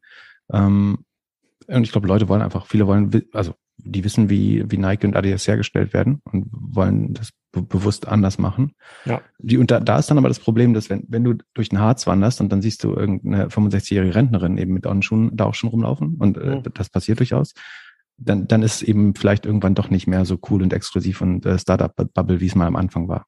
Ja. Aber zum Beispiel in Nordamerika äh, wachsen die relativ stark gerade. Ne? Also sie schaffen es, diese Marke anscheinend auch äh, über Deutschland und Europa hinaus äh, zu verbreiten. Deswegen glaube ich, dass die da langfristig noch reinwachsen können in, in die, äh, was waren das, 13 Milliarden Bewertung. Okay. Cool. Dann noch eine Aktie, bevor wir in die Thesen gehen, da müssen wir gar nicht so tief reingehen. Du verfolgst wahrscheinlich auch ein bisschen die Entwicklung von Wish. Die hatten unterjährig äh, ein ganz kleines Hoch, als die Reddit-Gemeinde gedacht hätte, die sind, ähm, äh, die sind äh, zu Unrecht abgestraft. Wir müssen jetzt mehr Wish-Aktien in unsere äh, ähm, Robin-Hood-Depots äh, nehmen. Ähm, wir waren ja mit dem im Flo Heinemann Podcast immer schon sehr, sehr kritisch äh, gegenüber Wish, weil es da wirklich kaum ein positives Element an diesem ganzen Geschäftsmodell äh, ähm, ähm, gab. Also anders als bei äh, äh Rent the Runway, wo ja ganz, ganz viele positive Elemente sind, das funktioniert halt am Ende nicht. Schade, ja, aber was bei Vision immer so, es gab eigentlich kaum ein positives, positives Element an dem Geschäftsmodell. Und äh, jetzt haben sie ja, was ist jetzt gerade passiert? Jetzt haben sie aufgegeben, Online-Marketing zu machen, weil es zu teuer geworden ist für Neukundengewinnung. Mhm. Der Gründer ist jetzt äh, ähm, gegangen und wenn ich den Börsenkurs äh, richtig in Erinnerung ähm, habe und das so ein bisschen verfolgt habe. Ich glaube, sie hat noch eine Milliarde Cash auf dem Konto. Market Cap ist äh, 2,5 Milliarden. Das heißt, dass äh, sozusagen das Enter echte Enterprise Value ist noch 1,3 äh, Milliarden. Damit sind sie jetzt angekommen auf dem Niveau von Karstadt Kaufhof. Ähm, ja. So und äh, ähm, ich glaube, die sind beim Enterprise Value noch niedriger, aber ähm, so die Größenordnung ist, glaube ich, die, die richtige. Und ähm, und sie verbringen gerade 100 Millionen pro Quartal. Also, ja. also länger als zwölf Monate kann man das Geschäftsmodell so nicht weitermachen. Aber wie, wie, wie kann es sein, dass so eine Aktie, so ein Unternehmen, was ja schon von Anfang an sehr, sehr schlechte Zahlen gezeigt hat, doch noch so lange von der Börse positiv gutiert wird? Und vor allen Dingen, die waren vor einem Jahr ja zehnmal so viel wert wie heute. Also oder, oder achtmal so viel. Ja. Wir sind jetzt ja. bei 93 und waren mal bei, bei 30 ja. äh, von der Zeit das entzieht sich vollkommen äh, meinem Verständnis. Also wir haben das in unserem Podcast, also, also alles, was wir einigermaßen für relevant halten, besprechen wir gern. Aber wir fanden das vom, vom Modell so unnütz, wie du richtig sagst. Also es irgendwie, ich beschreibe das immer als eine äh, Pipeline für Plastikschrott Schrott aus China nach Europa. Ähm, ich ich glaube, das braucht die Welt äh, nicht. Äh, ich, ich glaube, es hat langfristig keine großartigen Margen, ist wenig differenziert. Äh, ich fand sozusagen die Werbemittel, mit denen man konfrontiert wird. Ähm, ich weiß nicht, ob das irgendeine Art von Targeting ist, aber ich habe da regelmäßig irgendwelche gefälschten Rolex und IWC-Uhren gesehen, ja. gesehen ähm, wo Für ich mir sicher war, man kann Dollar die nicht, man kann nicht, genau, genau. ähm, äh, was mich gewundert hat, dass das sozusagen, dass das, also man wundert sich ja, warum bei Facebook äh, und Google die Werbekunden nicht aufs Dach steigen und sagen, wir sch äh, schränken morgen mal unser Budget äh, ein, wenn ihr weiter äh, Wish Werbung ausspielen lasst. Ähm, was übrigens ganz spannend ist, ähm, Gerade heute kam die News, dass Frank in, in Frankreich ähm, Wish aus dem App Store von Google und Apple verbannt wird, wegen oh. der Counterfeit Products, also wegen Produktfälschung. Ähm, wenn das jetzt Schule macht, Frankreich ist da mit, mit äh, LWM Asch bestimmt ähm, am stärksten dran und hat am meisten Interesse äh, daran, das äh, als Exempel zu äh, statuieren. Aber wenn da weitere ähm, Länder folgen, wird es jetzt nicht einfacher äh, für Wish. Und wie gesagt, es war auch vorher schon desaströs. Sie ja. brennen, brennen durch 100 Millionen im Quartal. Ich, aber das, das können dann, Sie noch genau zwölf Monate Ich, ich verstehe das ja quasi mit diesen Investmentshebeln nicht so Short, Long und sowas, aber das ist doch quasi jetzt so eine klassische Short- Position, wo eigentlich klar ist, die kann keiner retten, außer sie kauft nochmal jemand äh, ähm, schnell auf. Genau, also ich würde auf jeden Fall, ich würde jetzt nicht auf einen Turnaround-Case spekulieren da, also dass das nochmal hochgeht zumindestens. Äh, da, so, insofern bin ich mir sicher. Was jetzt die Gefahr beim Shorten ist, ist, dass es natürlich eine der meistgeschorteten Aktien schon ist. Das heißt, es gibt wahrscheinlich schon 30 Prozent Short-Interest drauf. Das heißt, dass jede dritte 10%. Aktie zehn, das ist weniger als ich gedacht hätte. Ähm, also dass dann in dem Fall jede zehnte Aktie schon verliehen ist. Und es kann natürlich jederzeit wieder passieren, dass sozusagen äh, irgendwelche Menschen auf Wall Street Bets sich verabreden, äh, den ähm, Shortsellern zu zeigen, wo der Herrgott den Most herholt. Und ähm, dann äh, kann ja. die auch wieder bei 13 stehen, ganz schnell, ja. äh, befürchte ich. Deswegen äh, ist wahrscheinlich. So, das geht auch im Grunde nur, wenn der Bitcoin gut läuft. Oder dann haben sie genug Geld, um sich das quasi zu leihen für, für, diese, für diesen Short-Squeeze. Ja. Aber gerade läuft ja. der ganz gut. Also äh, ja. hast recht, da warten wir lieber noch mal ein bisschen äh, Das Krasse ist aber auch der Realitätsverlust, mit dem die noch agieren. Also in der, in der Company-Präsentation äh, steht immer noch was davon, dass das ein highly capital efficient Model ist. Äh, mhm. Also obwohl man 100 Millionen äh, durchbringt jeden Monat. Ähm, und es gibt auch äh, Long-Term Financial Targets, die noch aufrechterhalten worden. Und da spricht man also lang, was willst du sagen? Was willst du machen? Willst du sagen, we are doomed, sorry? Take your ja. money and run? man kann zumindest darauf hinweisen und sagen, wo die Challenges gerade liegen. Ähm, okay. Aber ah, hast recht. Aber ist nicht, ist nicht einfach. Ich würde jetzt also ich würde lieber quasi Karstadt übernehmen als äh, äh, äh sozusagen im Management als der Wish. Da, da hast du immerhin noch die Immobilien, ja. Ja, aber auch die Rolltreppen. Ne? Ja. Äh, so, jetzt kommen wir zu den Thesen. Jetzt wird es richtig spannend. Also, äh, wir gehen mal eine nach, der, eine nach der anderen durch und gucken mal, ob uns was Schlaues einfällt. Ähm, die erste These habe ich geklaut aus einer Folge, die du mit ähm, dem anderen Philipp aufgenommen hast. Und da habt ihr besprochen, wird langfristig Direct-to-Consumer gewinnen oder eher die großen Handelsmodelle.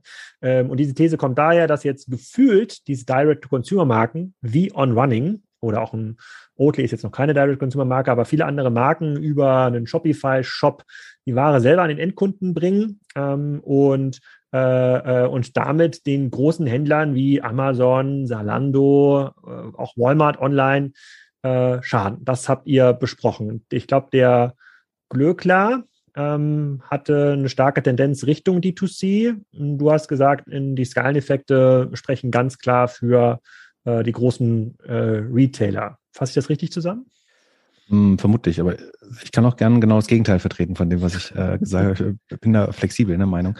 Ähm, also ich glaube, also ich glaube, was schlau ist, ist, sich das differenzierter anzuschauen. Ich glaube, es gibt Modelle, die einfach sehr geeignet sind für D2C. Also gerade, also die, die Erfolgsfaktoren sind wahrscheinlich hohe Gross Margin ähm, und eine hohe Repeat Rate. Also deswegen eignet sich zum Beispiel äh, Kosmetik sehr gut oder Nahrungsergänzungsmittel, weil das wird in der regelmäßigen, äh, wird regelmäßig in hohen Frequenzen äh, bestellt, plus dass die, die, die Marge sehr groß ist. Ähm, und da gab es schon seither viele Modelle, die sehr gut äh, funktioniert haben. Ähm, oder ein, Modell, was ich auch sehr gerne mag, ist äh, Fix, zum Beispiel FIGS, so wie die Feige auf Englisch. Äh, die bauen ähm, oder produzieren letztlich Berufsbekleidung für Pflegepersonal, also die sogenannten Scrubs, diese äh, türkisen Krankenhauskleidungs äh. Ähm, und da hat man die perfekte Kombination. Das, das muss man wahrscheinlich zwei, dreimal im Jahr nachbestellen. Äh, man hat eine entsprechende Marge äh, dahinter. Das scheint sehr gut zu funktionieren. Das ist eins meiner eher, äh, ich will nicht sagen Lieblings, aber eins der D2C-Modelle, die ich äh, für sinnhaftiger halte. Da kann man auch mal legen, in welchen äh, Nischen kann das noch funktionieren. Oder ist vielleicht nicht ein Engelbert Strauß sogar. Das wird ja sozusagen in der, in der Provinz auch gern mal äh, tagsüber noch weitergetragen. Ähm, und ich glaube, die machen auch eine Milliarde Umsatz, Engelbert Strauß oder so. Das ist, glaube ich, die größte Berufsbekleidungsmarke in Deutschland. Ähm, also das, das sind Modelle, glaube ich, die funktionieren können und auch funktionieren werden. Und dann gibt es aber ganz viele, also für, für jede erfolgreiche Schuhmarke, also wenn man jetzt irgendwie ein, ein Allbets sogar noch als erfolgreich bezeichnet und ein äh, On zweifelsohne, sind ja eigentlich auch 10, 20, wenn nicht mehr Marken gestorben, die es versucht haben, die einen Kickstarter gemacht haben, die einen D2C-Shop gemacht haben, die eine Zeit lang ein paar exklusive Modelle aus China importiert haben äh, und dann äh, halt nicht weiterkommen. Deswegen glaube ich, ist das D2C-Modell insgesamt eher overhyped oder eher überschätzt. Ähm, aber es, es gibt wenige sehr erfolgreiche Fälle. Ähm, die Frage ist, gibt es eine Möglichkeit, wo man halt nicht 20, 25 Prozent an den Marktplatz abgeben muss ähm, und trotzdem hat man nicht die Nachteile des D2C, nämlich dass die Wahrscheinlichkeit, dass man jetzt genau den richtigen Kunden äh, auf Google oder Facebook trifft, ähm, also das der Nachteil ist ja, man hat ja ein begrenztes Inventar einfach als, als D2C-Marke. Wenn du jetzt ein sehr festgelegtes Produkt bist, dann hast du vielleicht sogar alle Größen und Farben auf Lager, aber das, dass das trotzdem dann den Gusto äh, des Kunden in dem Moment trifft, äh, ist ja weniger wahrscheinlich, als dass ein großer Marktplatz jetzt irgendwas hat, was genau das trifft. So, dein Laufschuh, Laufschuhbeispiel ist ja ein gutes Beispiel. So, vielleicht würde ich jetzt keinen finden, der mir da gefällt äh, bei bei On, weil mir irgendwie das Design nicht gefällt. Und äh, das Problem hätte ich, wenn ich jetzt auf dem Amazon oder äh, Decathlon oder äh, was weiß ich bin, wahrscheinlich weniger. Ähm, was, was ich mir vorstellen könnte, ist, dass man vielleicht die Synergien, also man kann ja beide Modelle verbinden, indem man sagt, dass die, die D2C-Marken sich in so einer Art virtuellen Pro-Idee-Katalog sozusagen sich supporten und sagen, warum soll Sonos, Sonos nicht auch Peloton-Bikes äh, verkaufen? Oder warum findet man nicht eine Plattform, wo man sagt, wir kaufen zusammen äh, Kunden ein und äh, dann monetarisieren wir sie auch zusammen? Äh, ich habe gerade in, in, in, was investiert, das Product Pine heißt, die das so ähnlich machen. Ähm, und ich glaube, das könnte fun funktionieren und dass dann am Ende die Kundenakquisekosten, die für D2C eigentlich für viele Modelle einfach zu hoch sind, aber zu für viele Produkte, die über D2C vermarktet werden, sind die, die Kundenakquisekosten zu, zu groß, die Reaktivierungskosten äh, zu groß oder die, die Repeat Rate ist zu niedrig, wie zum Beispiel bei Casper, was ja ewig auch gehypt wurde und äh, durch, durch alle Podcasts getrieben wurde, das Modell. Und äh, jetzt wurde es gerade, glaube ich, äh, von, von irgendeinem äh, kleinen PI von der Börse genommen, äh, zu einem Spottpreis. Hm, von daher, aber wenn man das wenn man sagt, ich habe jetzt eine Zielaudience, irgendwie den, den oder die sportliche äh, Millennial und irgendwie den, den reichen äh, 40-Jährigen und man baut dann so Produktwelten aus verschiedenen D2C-Brands, wo die sich ähm, irgendwie präsentieren können und sozusagen die, die Nachteile gegenüber den großen Händlern und Mark Marktplätzen so ein bisschen nivellieren können. Ich glaube, das könnte funktionieren. Hm. Also was ja, was ja Corona ganz klar gezeigt hat, ist, dass die äh, Marken, die ähm, sich bisher auf ihr Wholesale-Glück verlassen haben, bei Zalando oder bei Amazon gelernt haben, dass diese Marktplätze am längeren Hebel sitzen und im Zweifel halt ähm, Klopapier höher priorisieren als äh, äh, Birkenstock-Sandalen.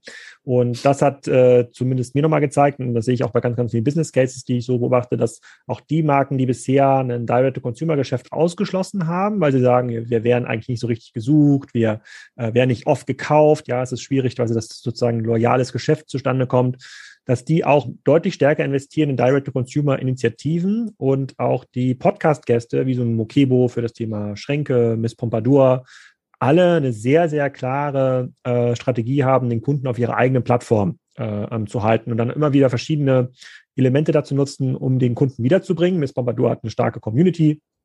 Äh, Mokebo sozusagen macht es über die äh, über die Produkte. Die machen, glaube ich, jetzt gerade 15 Prozent. Direct Consumer, der Rest ist über Marktplätze wie Otto und Amazon. Aber egal, mit wem ich rede, gibt es eigentlich einen ganz klaren Trend dazu, dass der, dass man diesen Kundenzugang ownen muss äh, ähm, und sich eigentlich langfristig nicht leisten kann, diese Marge an den Marktplatz abzugeben, weil dann auch da die Differenzierung irgendwann fehlt. Dann wird man austauschbar. Dann gibt es irgendwie ja. einen schöneren Schrank, einen billigeren Schrank. Das heißt, die aus, einer, aus einem Makrotrend äh, würde ich dem Glöckler recht geben. Ich würde jetzt quasi nicht jeder gehypten Marke, die jetzt irgendwie Stirnbänder aus China importiert, ähm, äh, das Recht zugestehen, dass das eine solide Direct-Consumer-Plattform baut. Aber alle, die es schaffen können, über so die Schwelle 50, 100 Millionen rüber zu gucken und dann, ich kann sich auch so ein Sportitje angucken, ne? machen viele Handelsprodukte, aber haben auch super viele vertikale äh, ähm, Produkte, die werden Teufel tun, ihre Ware bei, äh, bei Amazon oder Otto zu listen. Die sind schon so groß und so stark. Auch Thomann, super hoher Vertikalisierungsanteil. Äh, ähm, äh, die werden selber nicht, eine Plattform. Ist das nicht vielleicht der große Unterschied, dass ich glaube, was natürlich opportun ist, ist deine bestehende Marke selber zu vertreiben und sagen, das, die bestehende Sehnsucht oder Nachfrage nach der Markt, Marke, wenn möglich, auf den effizientesten Kanal, das nicht immer, aber manchmal der D2C-Shop sein kann, zu, zu lenken. Ich glaube, das macht zweifelsohne Sinn. Die, die Frage ist, kriegt ein Birkenstock oder ein Sportitje durch seinen Online-Auftritt neue Kunden? Oder sind es nicht die Leute, die das aus der Fußgängerzone kennen oder mit der Marke vertraut sind und dann natürlich auch online da gerne shoppen, weil sie der Marke vertrauen? Was ich viel schwerer finde, ist eben, äh, kannst du eine Marke nochmal so aufbauen? Und da, das wiederum, äh, also als Kanal sehe ich, äh, ob, ob, ob das sozusagen schnell genug profitabel wird. Und äh, ich glaube, strategisch ist es unersetzbar, das zu machen. Da bin ich 100% bei dir. Das, das, das sollte jeder, der eine große Marke haben, nutzen, dass er eben den Kanal und den Kunden ownt da, dass er seine Kundenanzahl aggressiv steigern kann über den Kanal. Da, da bin ich wiederum skeptisch, dass, mhm. dass er dafür die, die nötigen Unit Economics hat im, im eigenen Webangebot. Ja, also hätte ich vor zwei Jahren auch so gedacht, aber Corona hat da doch nochmal einige coole Strategien vorgebracht. Ich hatte gestern noch einen Podcast aufgenommen, der kommt nach diesem Podcast mit dem Gründer von Voom Bikes, diese Kinderfahrräder. Ich weiß nicht, ob mhm. die so ein Begriff sind. Diesen mhm. Jahr machen dieses Jahr 100 Millionen Euro Umsatz, verkaufen primär über die eigenen Kanälen und ein paar angeschlossene Fahrradhändler, aber online nur der eigene Kanal, riesiges Wachstum, Word of Mouse, aber ist auch so ein Produkt, ähm, hohe Identifikation mit dem Produkt, also starker Word-of-Mouse-Effekt, hohe Marge, Investitionsgut, ja, 500, 600 Euro. Da lohnt sich natürlich auch mal eine, äh, eine Kampagne, wo du mal einen Klick mit irgendwie 4 Euro bezahlst für irgendwie äh, sicheres Kinderfahrrad oder sowas. Hm. Ähm, aber es gibt, also ich sehe, also in meiner Welt, in meiner Blase, und die Frage ist ja, was, was bedeutet das? Äh, äh, ganz klare, ganz klare Tendenz, dass die, ähm, dass wir viel mehr Plattformen in Zukunft haben und sich weniger Angebot konzentriert jetzt für die Vielkäufer auf einem Salando oder auf einem, ähm, auf einem Amazon. Das, äh, das glaube ich schon. Also, dass es da deutlich zu einer deutlichen Differenzierung kommt. Aber diese Mindestschwelle, so 50, 100, 200 Millionen, damit man die Operations irgendwie betreiben kann, damit man die entsprechenden Leute hat, damit man auch mal ein echtes Cross-Border-Geschäft aufbauen kann, das ist schon maßgeblich und das ist jetzt mit irgendwie Fitnessstirnbändern aus China. Aber wo äh, startet dein, dein Search Journey? Äh, dann ja. Also wenn ich jetzt nach sicherem Kinderfahrrad suche, dann äh, ich wahrscheinlich wird die erste Seite zugekleistert sein von den großen Marktplätzen äh, und Preisvergleichen vielleicht. Ja, die haben es geschafft, quasi die Marke extrem bekannt zu machen. Ähm, und genau. über Word of Maus. Dann wieder die These unterstützt, sagen, du brauchst erst die Marke und dann kriegst du es auch äh, online verkauft. Ist ja bei Miss Bombardier auch da bin so. ich ja dabei. Miss Bombardier sozusagen ist quasi auch über die Marke ähm, groß geworden. Mokibo nicht. Ja. Mokibo wird über, die, über das Produkt äh, ähm, groß. Aber du brauchst ein gutes Produkt, da gebe ich dir, äh, gebe ich dir vollkommen recht. Ähm, führt uns direkt zur zweiten Frage. Wie groß kann Amazon äh, noch werden? Äh, die haben sich ja, glaube ich, das habe ich jetzt nicht so verfolgt. Ich habe nämlich kein Aktionär von Amazon, aber ich glaube, die haben sich dieses Jahr eher seitwärts bewegt, ne? Ähm, obwohl sie ja äh, die Aktien, ich gucke mal kurz, obwohl sie ja doch ähm, recht beeindruckend wieder gewachsen sind. Sie sind jetzt hinten raus. 15 Also die, die Aktie hat sich ein Jahr seitwärts bewegt und ist jetzt hinten raus ein bisschen äh, durchgekommen. Genau. 15 Prozent, äh, sozusagen fast zwei Billionen Dollar äh, wert, sehr geringe Short Interest unter einem Prozent. Wer shortet denn Amazon?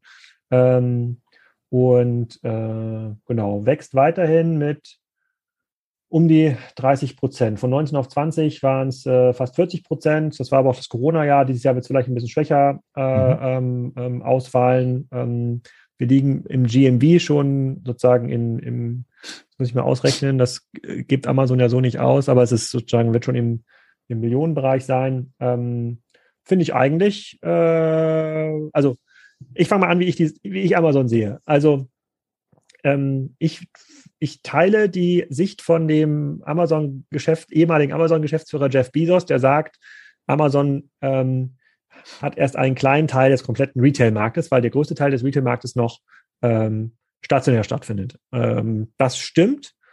Und dadurch, dass jetzt viele stationäre Retailer tatsächlich so End of Lifetime angekommen sind und sich wahrscheinlich auch in den nächsten Jahren nicht mehr durch viel billiges Geld retten können und viele digitale Initiativen jetzt ins Leere gelaufen sind, weil man sich mit Omnichannel so ein bisschen ähm, verlaufen hat, ähm, kippt ganz natürlich noch ein großer Teil des verfügbaren stationären Marktes Richtung Online und Online wartet an allererster Stelle Amazon. Die werden in der Lage sein, die Umsätze aufzufangen. Deswegen mache ich mir jetzt so fundamental, also eine Verdopplung, Vervierfachung des Umsatzes in den nächsten Jahren eigentlich gar keine Sorgen. So wäre jetzt erstmal meine ganz, ganz grobe Sicht auf den Markt für mich nicht genötigt, dem zu widersprechen. Also ähm, natürlich wird es immer schwerer äh, zu wachsen für Amazon. Ne? Also wenn die irgendwie äh, 30 Prozent wachsen oder wenn die nur 20 Prozent wachsen wollen, dann müssen sie irgendwo je 100, einen 100 Milliarden Markt äh, finden äh, dafür. Äh, das, das, das wird schwer. Ähm, ich könnte mir vorstellen, dass sie tatsächlich offline versuchen, noch mehr so eine Art Operating System auch für, ähm, für den Offline-Handel zu werden. Da kämpfen, also da sind aber die Payment-Anbieter und Google und Apple genauso dran, glaube ich. Ähm, aber sie, ich glaube, sie werden versuchen, mehr und mehr einen Share vom Offline-Markt auch zu bekommen. Ähm, ich bin relativ sicher, also nee, das, ich bin mir nicht relativ sicher, sondern es ist offensichtlich inzwischen, dass sie äh, im Healthcare-Markt äh, sein werden. Ich könnte mir vorstellen, dass sie in den Markt für Arbeitsbeschaffung äh, reingehen werden, weil er, glaube ich, sehr groß ist und immer größer wird. Ähm, vielleicht gewisse Automatisierungs, äh, also sie werden eh, sie werden der größte Logistiker der Welt werden, relativ sicher, äh, glaube ich, ja, über die Zeit. So, die, die Luftflotte äh, und bodengebundene Flotte ist mit den größten Logistikern bald ver vergleichbar. Das spielt auf jeden Fall in der Top 5 äh, zusammen mit FedEx, DHL, UPS. Ist wahrscheinlich der viertgrößte, sogar weltweit, je nachdem, was man betrachtet. Ähm, von da mache ich mir eigentlich keine Sorgen. Und die, ich meine, selbst wenn man jetzt sagt, Amazon wächst nur noch 15 oder 12 Prozent äh, year on year, weil es eben so schwer wird, noch wirklich Handelsvolumen dazu zu bekommen, ist die Frage, muss es eigentlich wachsen oder müssen sie nur das weitermachen, was sie jetzt schon machen, nämlich dass sie immer mehr Retail-Umsatz auf Third-Party-Umsatz äh, verschieben, also in den Marktplatz und davon wiederum noch mehr in das Advertising-Business, was äh, mehr Geld als Twitter, Snap, Pinterest äh, und, und die noch zwei größten Werbemarktplätze nach Google und Facebook äh, zusammen machen. Also allein dadurch ent, entsteht ein sehr spannender äh, Hebel und der irgendwann endlich mal eine andere Bewertung erfahren. Also Amazon ist immer noch bewertet wie ein, ein, ein schlechter Marktplatz oder ein sehr gutes Handelsbusiness. Ähm, was aber im Hintergrund passiert, ist ja, dass ähm, ich glaube, es ist kein Geheimnis, dass AWS eigentlich allein die, die Marktkapitalisierung von Amazon tragen könnte. Ähm, AWS, muss ich mal kurz, kurz schauen, was da die Runrate ist die machen so 60, ja, 57 Milliarden äh, letztlich Softwareumsätze mit einer Zweidrittel äh, Marge, wovon ein Drittel, glaube ich, als EBIT-Marge äh, zu, zurückbleibt. Ähm, würde man jetzt an, an, an diese 57, sagen wir, die wachsen mit 38 Prozent, wahrscheinlich würde man sagen, es kriegt ein 40er Multiple oder so, dann hat man ganz schnell schon die, die äh, 2 Trillionen Bewertung äh, von Amazon gerechtfertigt. Äh, und sagen, gerade da ähm, sieht man noch gar keine Grenzen des Wachstums, äh, gerade im AWS-Geschäft. Das gleiche gilt, glaube ich, für das Werbegeschäft, äh, was äh, noch absolut am Anfang ist, obwohl es 8 Milliarden Umsatz, äh, Sekunden 8 Milliarden war, glaube ich, das Vorquartal. Jetzt sind wir bei, bin gespannt, wann das nicht mal nicht mehr nur Other Revenue ist. Genau, sie machen 8 Milliarden Run Rate äh, auf, nee, das ist Sekunde, da muss ich mal nachschauen, bevor ich Quatsch erzähle. Wo ist denn das Other? Nee, es war doch richtig. 8 Milliarden pro Quartal machen sie jetzt. Damit ist die Run Rate halt 32. Ähm, und äh, ich glaube, da werden in, in fünf Jahren wird Amazon auf der Höhe von einem Facebook sein, vielleicht auf der Höhe von Google, aber von einem äh, Facebook, was Werbeumsatz angeht. Und von daher sehe ich da überhaupt keine Grenzen des Wachstums eigentlich. Und also die Veränderung der, der Struktur des, des äh, Umsatzes in eigentlich viel kapitalleichtere äh, Modelle, das ist eigentlich spannend. Die Frage ist, muss man wirklich mehr verkaufen oder kann man sozusagen einfach nur die Kundenbeziehung noch besser monetarisieren mit, mit digitalen Produkten. Ja. Okay, also dann, und viel weiter gucken müssen wir gar nicht. Wenn wir sagen, die können sich weiterhin, also das, ob die jetzt quasi weiter 30 Prozent wachsen oder 20 Prozent, spielt ja gar nicht so eine große Rolle. Das absolute Wachstum ist auf jeden Fall, der Markt gibt das her, die Infrastruktur gibt das her. Ähm, es gibt noch ganz viele äh, sozusagen also tolle äh, Diamanten im Unternehmen selber, wie ähm, AWS, die, die, die, wenn sie separiert werden von Amazon, die Bewertungen erreichen können wie Amazon selber. Und Vielmehr muss ja quasi ein Retail-Manager, also jemand, der quasi in Innenstadtlage managt, ja auch gar nicht wissen, weil ich werde oft gefragt, okay, wie lange geht das noch so mit Amazon? Und ähm, ich würde sagen, lang genug, äh, äh, um in den nächsten drei, vier, fünf Jahren nochmal ordentlich Angst davor zu haben und nicht zu hoffen, dass es morgen verschlagen wird von der Regulierungsbehörde. Genau, das ist die Frage. Ich sehe halt auch nicht, wo es scheitern soll. Vielleicht wird es irgendwann langsamer wachsen, aber dann wird es mhm. immer noch ähm, Marktanteile fressen, äh, netto, glaube ich, gegenüber den anderen. Ähm, und ich, ich sehe, also ich glaube, dass einfach risikoadjustiert ein extrem gutes Investment ist. Also Disclaimer irgendwie, Amazon wird wahrscheinlich immer der größte Titel in meinem Depot bleiben. Das ist irgendwie ein Drittel, weil ich es eben risikoadjustiert so ein gutes Investment finde. Es wahrscheinlich wird nicht mehr die am schnellsten wachsende äh, Firma sein. Hm. Aber ich glaube, das Risiko ja. ist äh, sehr gut mitigiert, wenn man ähm, wenn man sagt, das könnte jetzt zerschlagen werden. Wie gesagt, das ist äh, aus Shareholder-Sicht das Beste, was passieren kann, dass AWS endlich abgespalten äh, wird. Sozusagen das, das will äh, Andy Jesse oder äh, Jeff Bezos selber nicht machen. Aber ähm, wenn das passiert, bekommt man äh, sozusagen das sofort in Teilen äh, und wahrscheinlich wird Some of the Parts sofort größer sein als die jetzige Bewertung. Ähm, ja. Über Prime, das Subscription-Business, haben wir noch gar nicht geredet. Da wird sich wahrscheinlich, das allein wäre auch ein äh, Trillion-Dollar Business, wenn man jetzt sagen, ich meine, die machen natürlich keinen Sinn, die Prime Subscriptions, ohne das, äh, die Retail, Retail-Vorteile oder Fulfillment-Vorteile dahinter. Aber ähm, ja. Ich, also bleibt groß, wird noch größer.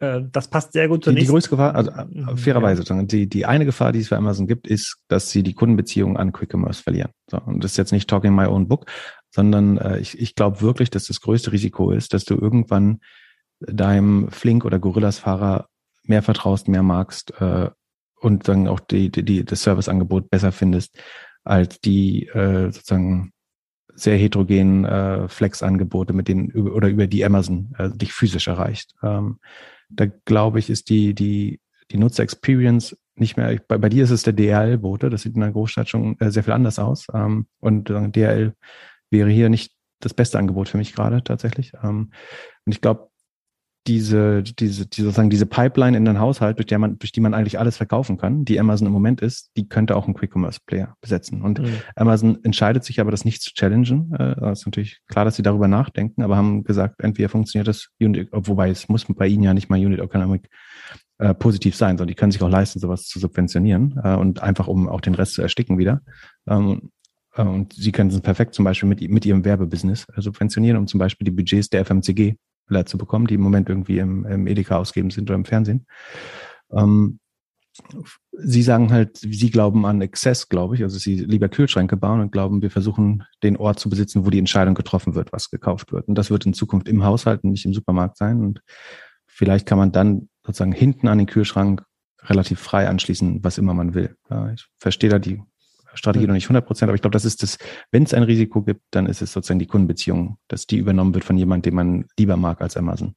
Was ja nicht schwer ist. Also, das stimmt, das stimmt. Aber bisher ist es noch keinem so richtig gelungen.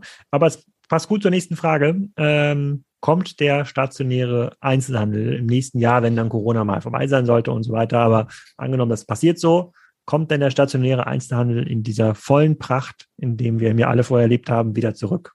Ja, dein Optimismus, sowohl was Einzel den Einzelhandel als auch pro Corona angeht, ist ein Privileg, was mir nicht gegeben ist, äh, leider.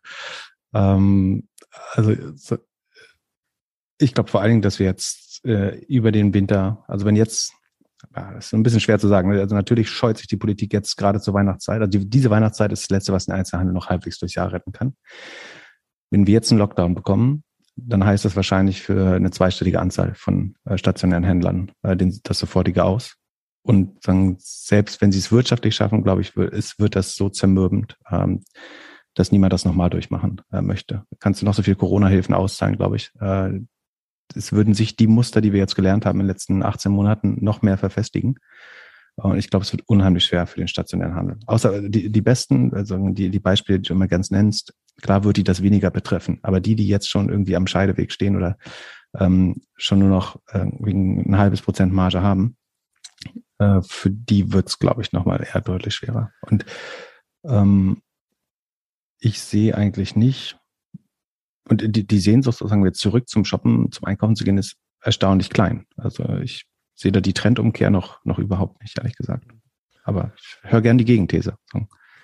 Nö, habe ich, hab ich, hab ich nicht. Also ich, ich lasse es mal so stehen. Also die, ähm, glaube, ich äh, wäre jetzt zumindest vorsichtig, äh, was das Thema Investments in Handelsimmobilien in Innenstadtlagen angeht. Äh, kann man sowieso, kann man schon so sagen. Ähm, und wir sind ja selber mit unserem Büro direkt in der Innenstadtlage und wir sehen ja quasi das Corona-Desaster unten äh, an uns vorbeilaufen oder eben nicht mehr vorbeilaufen. Ähm, das, das, das ist, glaube ich, ähm, da ist jetzt, glaube ich, ein Kipppunkt erreicht, der für die meisten Businesses ähm, äh, zu stark war. und, und, ähm, ich meine, der, der erste, sozusagen der erste E-Commerce-Boom war Demand getrieben. Also dass, ähm, dass die Nachfrage gesagt haben, wir möchten jetzt, also entweder sagen, der Staat hat die Läden geschlossen, deswegen kann ich gar nicht mehr einkaufen, oder die Leute haben gesagt, sicherheitshalber möchte ich lieber von zu Hause shoppen. Ähm, und ich glaube, nächstes Jahr werden wir einen supply-getriebenen Markt äh, bekommen, nämlich dass die, die Händler sich vielleicht nicht mehr trauen, Ware zu bestellen, ähm, mhm. weil sie jetzt alles schon diskontiert abverkaufen mussten, wahrscheinlich kein gutes Jahr hatten.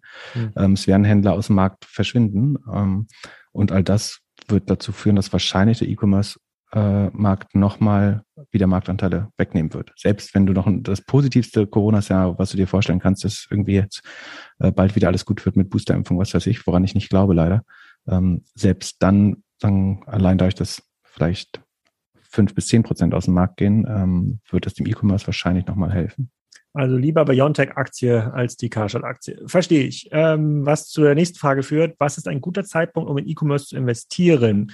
Ähm, ich verfolge natürlich schon länger den ähm, Gloro 50 ähm, Fund, den Jochen Krisch äh, äh, macht, bin ja selber nicht involviert, bin ja komplett unabhängig. Ähm, und das ist für mich ein guter Index eigentlich ähm, grundsätzlich, um das Thema globale E-Commerce-Unternehmen so ein bisschen mit zu, äh, mit zu begleiten. Und ähm, mich haben viele Leute immer gefragt, so vor allem getrieben durch die Amazon-Frage, also kommt da noch was, kann das noch irgendwie wachsen? Da habe ich gesagt, ja, kann sicherlich äh, wachsen, aber was grundsätzlich für mich schon feststeht, ist, dass E-Commerce weiter wächst. Das hatte ja bis Anfang 2021 hat das ja so wirklich einen Hype gehabt. Da ist ja alles, was wo irgendwie digitalen E-Commerce dran stand, ist ja gewachsen, inklusive der ähm, Corona-Gewinner wie Zoom oder Peloton. Und jetzt gab es so eine gewisse, ähm, eine gewisse, ähm, gewissen Einbruch über das Jahr, äh, eine Seitwärts-Abwärts-Bewegung äh, konnte man da sehen. Ähm, wenn wir jetzt aber davon ausgehen, dass sowohl Amazon stärker wächst und alle Player, die solide aufgestellt äh, sind, ähm, gut finanziert sind, weiter wachsen, ist das dann jetzt nicht ein guter Zeitpunkt, wenn man sagt, ich möchte in E-Commerce investieren, in irgendeinen so Index da zu investieren oder sich selber so einen Warenkorb an E-Commerce-Aktien zusammenzustellen? Ein guter Zeitpunkt wäre vor zwei Jahren gewesen. ähm, also, ja, aber rückblicken ist ja immer einfach zu sagen. Ja, Wir genau, wollen jetzt genau, ja quasi genau, nach vorne. Äh, also tatsächlich war, war ich äh, immer relativ äh, skeptisch bei dem Fonds. Also gar nicht, also äh, keinem der Beteiligten mangels irgendwie an Expertise in dem Bereich, sondern sie verstehen das so gut wie wahrscheinlich kein anderer äh, in Deutschland das Thema. Aber es hat sich für mich immer sehr so angefühlt, also ich glaube sehr stark an diese Winner takes it all or Winner takes most Modelle äh, im mhm. E-Commerce, gerade wenn es um Marktplätze geht. Und dann habe ich nicht so richtig verstanden, du, du, ich würde ja auch nicht ins Wettbüro gehen und sagen, ähm, ich, ich möchte jetzt wetten, dass der Bayern meistern wird und außerdem äh, Borussia Leipzig, äh, Freiburg und Mönchengladbach auch noch. So, und äh, so hat sich mal ein bisschen angefühlt, als wenn ich äh, sagen, eine Bet auf alle 18 Player mache. Ähm, dann werden ein paar gewinnen, ein paar ver verlieren, aber dann sagen, ist sagen, das, das Picking eigentlich nicht stark genug. Aber, sagen, wo ich dann äh, jetzt im Nachhinein wirklich dumm aussehe, ist natürlich, dass dann kann halt so ein genereller Rückenwind kommen. Äh, und der hilft dann natürlich. Der hätte natürlich aber auch geholfen, hätte man nur auf wenige gesetzt, muss man dazu sagen. Also dann wäre der Effekt, also das, die, der Approach hätte da nicht dagegen verloren, aber so hat der E-Commerce, also sozusagen, um auf den Trend E-Commerce insgesamt zu setzen, ist es, glaube ich, ein äh, gutes Vehikel. Man kann das vielleicht auch noch ein bisschen kostengünstiger über einen ETF machen, aber ähm, äh, im Moment gibt sagen die Performance äh, dem, dem Fonds recht und damit würde ich sowieso nicht äh, äh, groß dagegen argumentieren. Ähm, ob das jetzt noch ein guter Zeitpunkt ist, ich finde das sehr schwer, E-Commerce gerade äh, zu bewerten. Also einerseits, weil die Unsicherheit ist so ein bisschen, ähm, haben wir jetzt wirklich sozusagen den zweiten E-Commerce-Boom, der wird auf jeden Fall kleiner sein, äh, dieser Supply-basierte. Ähm, ich, und man muss sich ja jetzt schon alle Zahlen eigentlich immer aus so einer 24-Monats-Logik anschauen. Also wenn wir im Podcast über Aktien reden, ziehe ich eigentlich fast in jede, äh, in jedes Excel-Sheet immer so eine Spalte mit dem 24-Monats-Wachstum, äh, sozusagen der Zwei-Jahres-Kager, würde man eigentlich sagen, also der, der durchschnittlichen Wachstumsrate über zwei Jahre, um diesen Corona-Effekt rauszubügeln. Und das, glaube ich, ist relativ gut indikativ, um jetzt zu sehen, was auch die besseren und die schlechteren äh, E-Commerce-Unternehmen sind. Ähm, oder auch irgendwie meiner täglichen Arbeit, wenn ich irgendwie Due Diligence mache an so einem, da kommen einem ja auch relativ oft D2C-Modelle unter. Ähm, da da fände ich das auch immer wichtig, das so zu betrachten. Ähm, und viele Modelle sind halt einfach sehr, sehr rich oder sehr, ja, freigebig bewertet gerade. Und, da ist schon die Gefahr, dass es auch noch, noch weitere Rückschläge gibt. Also da ist jetzt ein bisschen Normalität schon eingekehrt, aber die Gefahr für weitere Rückschläge ist durchaus gegeben. Deswegen drängt sich das jetzt noch nicht 100 Prozent auf, jetzt zu sagen. Aber aus so einer 10-Jahres-Perspektive, du musst jetzt nicht ja ganzes Geld auf E-Commerce setzen, aber sozusagen, wenn du eine 10-Jahres-Perspektive investierst oder fünf Jahre? Ja, ich glaube, dann, dann kann man das machen. Also E-Commerce jetzt nochmal weggeht, äh, da glaube ich nicht dran. Die Frage ist, gibt es irgendwann nochmal so ein größeren Wandel sozusagen Kon Konsumverzicht oder so. Aber auch da wird relativ E-Commerce äh, ja, gewinnen. Ja, äh, wenn das kommt, dann kommt ja auch kein Klimawandel. Daran glaube ich, äh, daran glaube ich nicht, dass Leute sozusagen jetzt mal so einfach verzichten. Also ich, ich versuche äh, selber zum Beispiel äh, möglichst wenig in, also deswegen war, haben wir so ein Wish nicht mal besprochen äh, im Podcast, weil wir dachten, das ist ein Modell, wir wollen es in der Welt nicht sehen und wir finden es auch nicht relevant und waren uns auch relativ sicher, dass das nicht mhm. lange da bleibt. Ähm, ja, Konsumverzicht. Das ist, glaube ich, also sehr wünschenswert, aber das wird, glaube ich, nicht passieren. Okay, also äh, kann ein guter Zeitpunkt sein, wollen wir jetzt aber nicht festlegen. Äh, grundsätzlich ähm, sozusagen sollte man sich den Glore mal anschauen, wenn man sich breit das Thema E-Commerce anschauen möchte. Ich finde es immer ganz interessant, weil Jochen wirklich in Werten drin ist und da total Bescheid weiß, die, die ich noch nie gehört habe. Und das finde ich immer ganz spannend, da mal so reinzulesen äh, in, diese, äh, in diese Denke. Ähm, dann kommen wir zur nächsten Frage. Muss jetzt jeder große Player ein Marktplatz werden? Also jedes Geschäftsmodell, was so ein bisschen im B2C unterwegs ist, will ja jetzt so eine Marktplatzanbindung äh, machen. Douglas hat es vorgemacht in Deutschland. Viele andere wollen nachziehen. Äh, ähm, es gibt, glaube ich, kaum ein Unternehmen, bei dem das Thema Marktplatz, ähm, Extension nicht auf der, äh, auf der Planung äh, steht. Ich habe jetzt sogar gelesen, habe ich hier auch verlinkt in unserem Dokument, dass Decathlon, ein Händler, der damit aufgefallen ist, 90 Prozent Eigenmarken zu verkaufen, das auch extrem erfolgreich aus Frankreich, die wird jetzt auch Marktplatz werden für, ähm, für Drittmarken.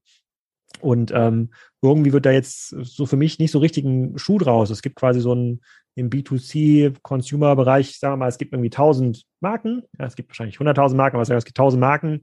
Die sind jetzt irgendwie alle auf allen Plattformen gelistet. So eine richtige Differenzierung kommt da irgendwie nicht für mich zustande. Ähm, wie guckst du da drauf?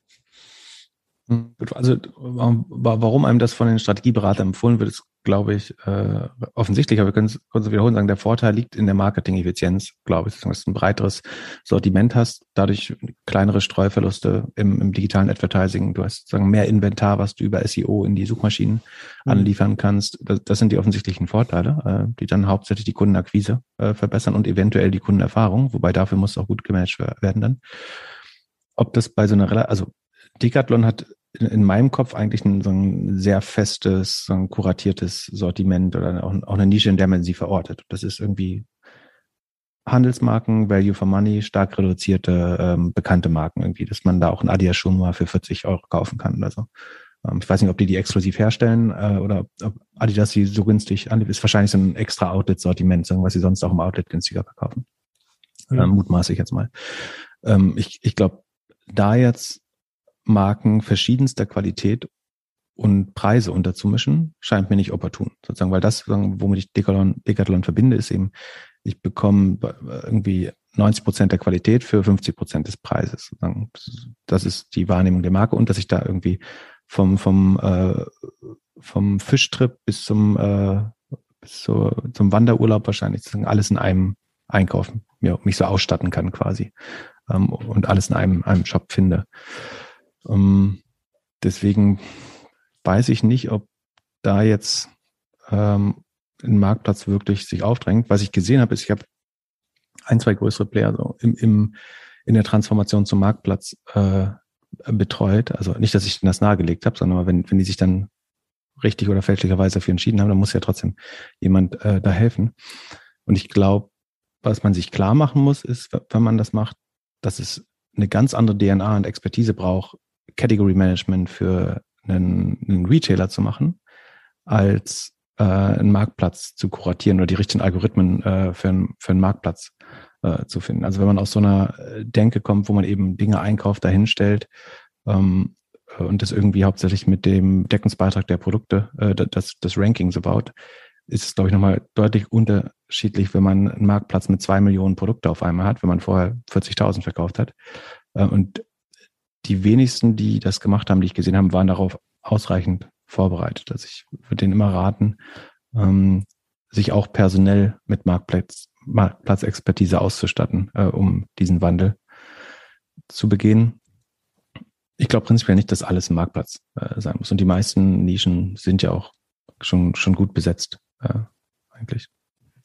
Okay, also ähm, ich verstehe das Argument quasi aus der äh, sozusagen Marketingkosteneffizienz. Ähm, wenn jetzt aber in der gleichen Branche vier Teilnehmer bisher aktiv sind, alle schalten die gleichen äh, Drittanbieter auf auf ihren Marktplatz, ähm, dann äh, ähm, dann gibt es da nicht so eine richtige Differenzierung. Sozusagen dann verpufft, verpufft dieser ähm, Effekt. Und das sehe ich in vielen Strategiediskussionen gerade. Man denkt nicht so drüber nach, ähm, warum ist mein Marktplatz eigentlich der beste, warum muss ich, kann ich eigentlich unique sein, was kann ich für Services integrieren in Marktplatzbusiness, sondern es geht immer nur stumpf darum, neben den zehnten Akkuschrauber noch 30 weitere äh, äh, hinzusetzen. Und ich meine, was sind eigentlich sehr begrenzt. Ja, und was ist eigentlich die Exzellenz, die du brauchst als Marktplatzplayer? Ja. Also du musst entweder in Technologie gut sein oder in Fulfillment. So, das sind, glaube ich, die maßgeblichen äh, irgendwie USPs, die du haben musst, sowohl gegenüber dem Kunden als auch den angeschlossenen Shops. Äh, und ich würde den meisten das jetzt nicht unbedingt zusprechen, die das probieren. Es gibt welche, die das ganz gut können, aber dass man ausgerechnet in diesen beiden Dingen gegenüber Amazon äh, oder anderen großen Marktplätzen bestechen kann, da bin ich mir nicht so sicher, äh, ehrlich gesagt. Da ist vielleicht dann doch Kuration oder irgendwie ein gewisses Qualitätsversprechen hinter den eigenen Produkten äh, der, der, das stärkere Argument langfristig. Ja, mal schauen. Also ich äh, sozusagen Prognose ist, dass wir im nächsten Jahr sicherlich bestimmt weitere 50 äh, ähm, B2C-Marktplätze vom bestehenden Plattformen finden. Auch viele kleinere Plattformen werden das Thema äh, ähm, mit draufnehmen und da müssen wir es, glaube ich, noch, noch, noch mal neu bewerten. Da äh, passiert jetzt aber gerade eine ganze, äh, eine ganze Menge. Eine Frage überspringe ich mal in unserem Fragenkatalog, damit wir die richtig spannend noch durchgehen können. Ähm, Drogerie- und Apothekenmarkt. Du hast gerade schon genannt, Amazon wird dort aktiver kann man aktiv nachverfolgen. Heißt das, dass wir unser Nasenspray in Zukunft nur noch bei Amazon kaufen und nicht mehr in der ortsansässigen Apotheke? Nur, noch bei Amazon würde ich äh, definitiv verneinen. Ich glaube, Amazon wird ein, also für Leute, die auch jetzt schon Amazon als präferierten Kanal haben, äh, also aus Konsumentensicht, äh, für die wird es definitiv möglich sein.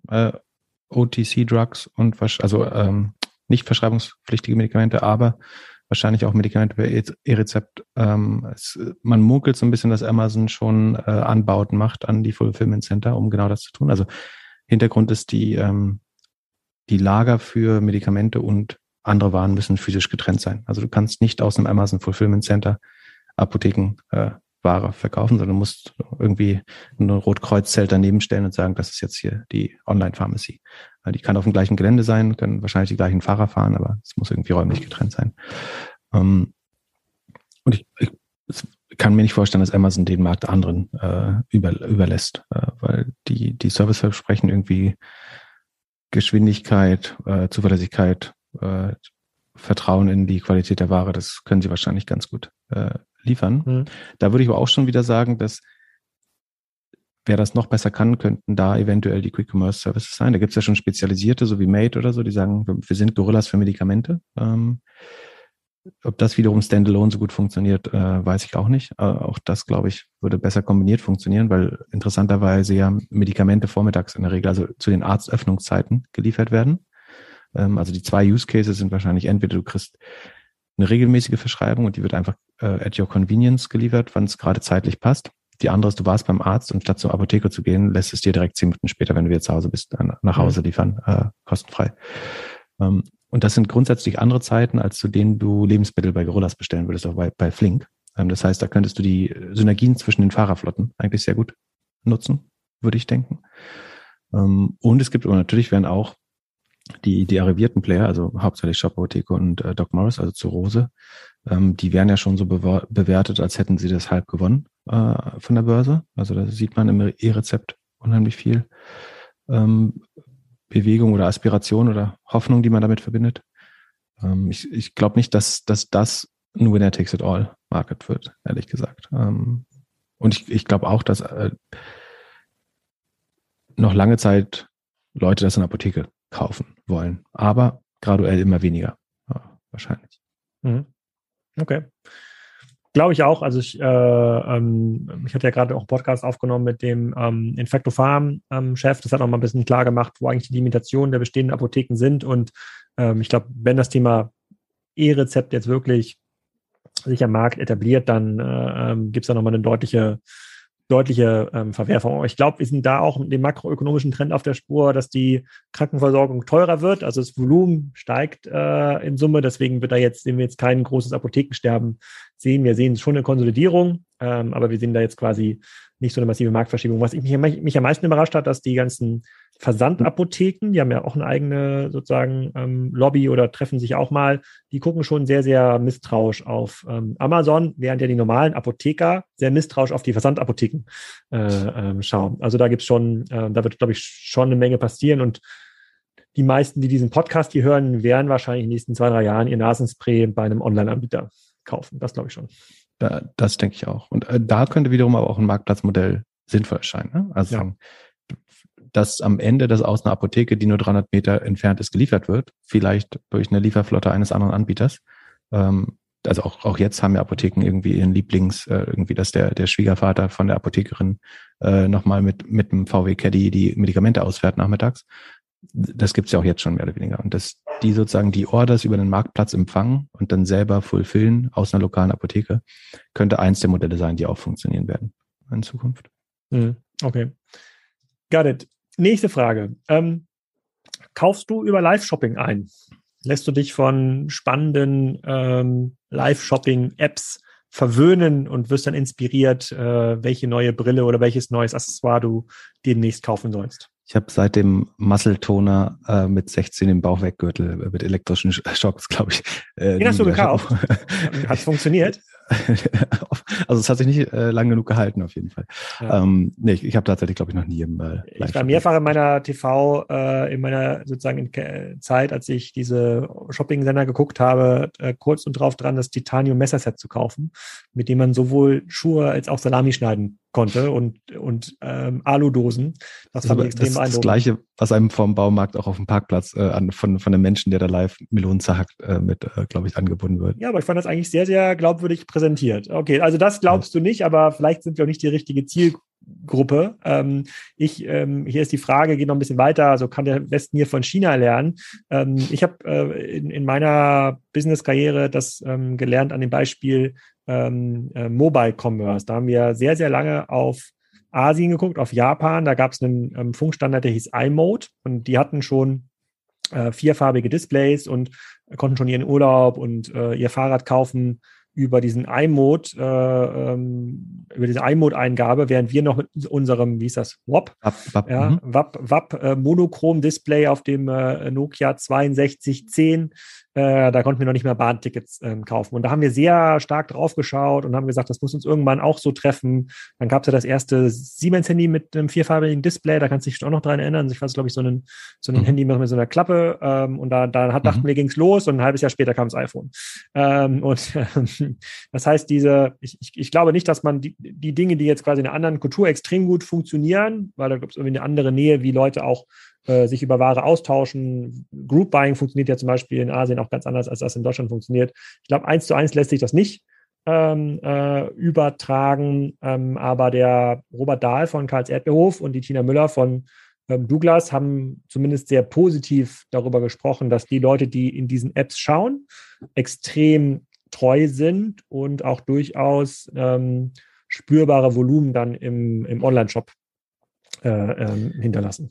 Ja, die also die Frage ist ein bisschen, wo ist eigentlich der Vorteil äh, des Live-Shopping, dass, dass sozusagen in so einer Geschichtenshow was verkauft bekommt. Also das Instagram, das ermöglicht, dass du aus der Instagram-Story heraus Produkte verkaufst. Ähm, da bin ich mir relativ sicher, dass, dass wir das sehen werden. Ähm, das ist ja letztlich nichts anderes, nur dass es sogar asynchron funktioniert oder aufgezeichnet. Du kannst live dabei sein, du kannst aber auch asynchron noch nachschauen und nachbestellen.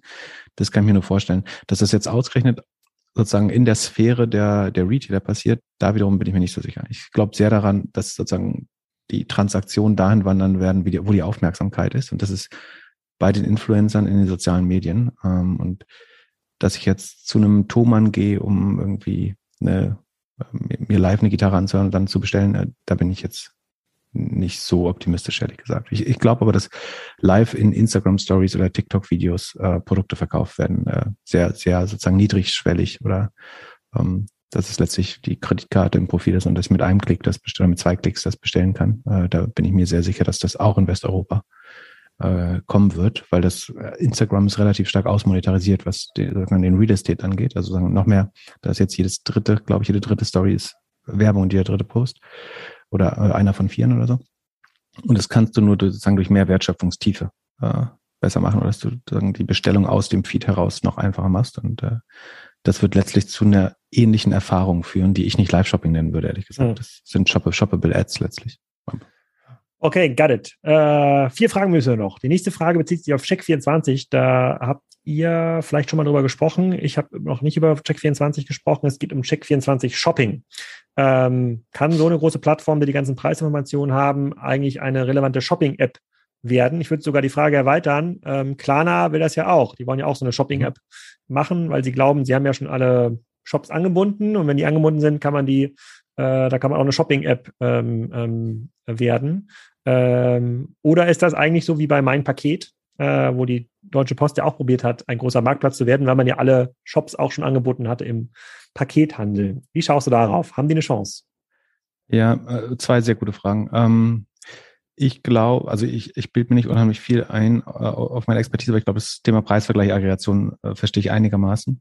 Und ich glaube, prinzipiell unterschätzen Menschen, wie schwer es ist, einen wirklich guten Preisvergleich oder Marktplatz äh, zu bauen. Und äh, Check24 hat sicherlich alle Ressourcen, die es dazu braucht. Äh, aber es ist dann eben doch unheimlich äh, schwer. Wenn man sich das Produkt anschaut, dann sieht man, dass sie definitiv versuchen, von den Besten zu lernen. Also über, haben sie das Premium 24, was so ein bisschen das Amazon Prime zumindest symbolisieren soll. Ähm, dann die SEO-Strategie scheint mir wie ein schlauer Mix aus Ideale und Ladenzeile an, der aber heute dann eben doch nicht mehr so einfach äh, funktioniert, wenn man ihn nicht, mhm. also wenn man nicht alles dahinter vielleicht äh, auch perfekt exekutiert. Und ähm, am Ende wird dann das, das der Rasen, auf dem man spielt, also das Wettbewerbsumfeld, ist ja auch denkbar schlecht, äh, mit, mit Google und der eigenen Selbstbevorzugung, der jetzt eventuell Einhalt geboten wird mit der jüngsten Rechtsprechung. Aber ich glaube, also würde mich jemand, würde mir jemand sagen, du kriegst fünf Millionen, wenn du mit uns einen Preisvergleich baust, äh, ich würde sagen, der, der Erwartungswert ist zu schlecht. Äh, äh, selbst wenn ich 20 Prozent davon garantiert bekomme. Also ich glaube ehrlich gesagt äh, nicht daran. Ähm, warum das für einen Klarner trotzdem äh, sinnvoll erscheint, das, und das ist aber auch zum Beispiel traurig bei, bei Check, dass dadurch, dass das halt in dieser Marke verankert ist und auf verschiedenen Subdomains, die haben ja nicht mal die Vision, dass sie es vielleicht weiterverkaufen können irgendwann an. Also ich glaube, wenn es irgendwas gibt, was das attraktiv macht, ist, dass die ganzen Fintechs sowas gern kaufen wollten, wenn das funktionieren würde, äh, weil, weil die das, glaube ich, brauchen, um Transaktionen in ihre App zu holen. Ich glaube, das ist auch, warum Klarna das möchte. Äh, du hast gerade gesagt, die haben alle Shops schon angebunden. Das stimmt für eine große Anzahl für Shops, aber nicht für alle. Und was sie jetzt durch die Akquisition von PriceRunner, also sie haben ja PriceRunner einen äh, skandinavischen Preisvergleich hinzugekauft, ähm, damit haben sie jetzt eigentlich das gesamte E-Commerce-Inventar tatsächlich in der App und können dadurch eigentlich als Kundenerfahrung anbieten, für die Kunden, die im Moment zu Idealo gegangen sind oder einem anderen Preisvergleich, um zu schauen, wo ist das eigentlich am günstigsten, äh, dann vielleicht zu Amazon äh, um den besten Service zu bekommen äh, und dann vielleicht äh, mit Klarna bezahlt haben, um diese, sagen, das präferierte Payment-System äh, umzusetzen und das zum Beispiel per Ratenkauf zu kaufen. Denen können Sie das in Zukunft in einer App anbieten, sozusagen indem Sie über die virtuelle Kreditkarte jeden Einkauf äh, BNPL-fähig machen, also in Ratenkauf umwandeln können. Ähm, Sie kennen über die Price Runner Daten, die es sonst unheimlich schwer wäre, das alles zu aggregieren. Also die besten Preise aus äh, Milliarden von Offers, die es inzwischen gibt in Europa, rauszufischen. Ähm, das hätte deutlich lange gedauert. Und die, also so viel wie bezahlt wurde für diese Akquisition, ist das nur so zu erklären, dass das sozusagen für sie ein großer, schneller Schritt dahin ist, dass man eigentlich sagen kann, sag mal, welches Produkt du möchtest, wir geben dir den besten Preis und wir machen es BNPL-fähig und du musst nicht mal diesen Shop äh, besuchen, was für die Shops, glaube ich, eine sehr schlechte. Also die werden dafür noch mehr als die bisherige Klarna-Provision an Affiliate-Gebühren zahlen müssen.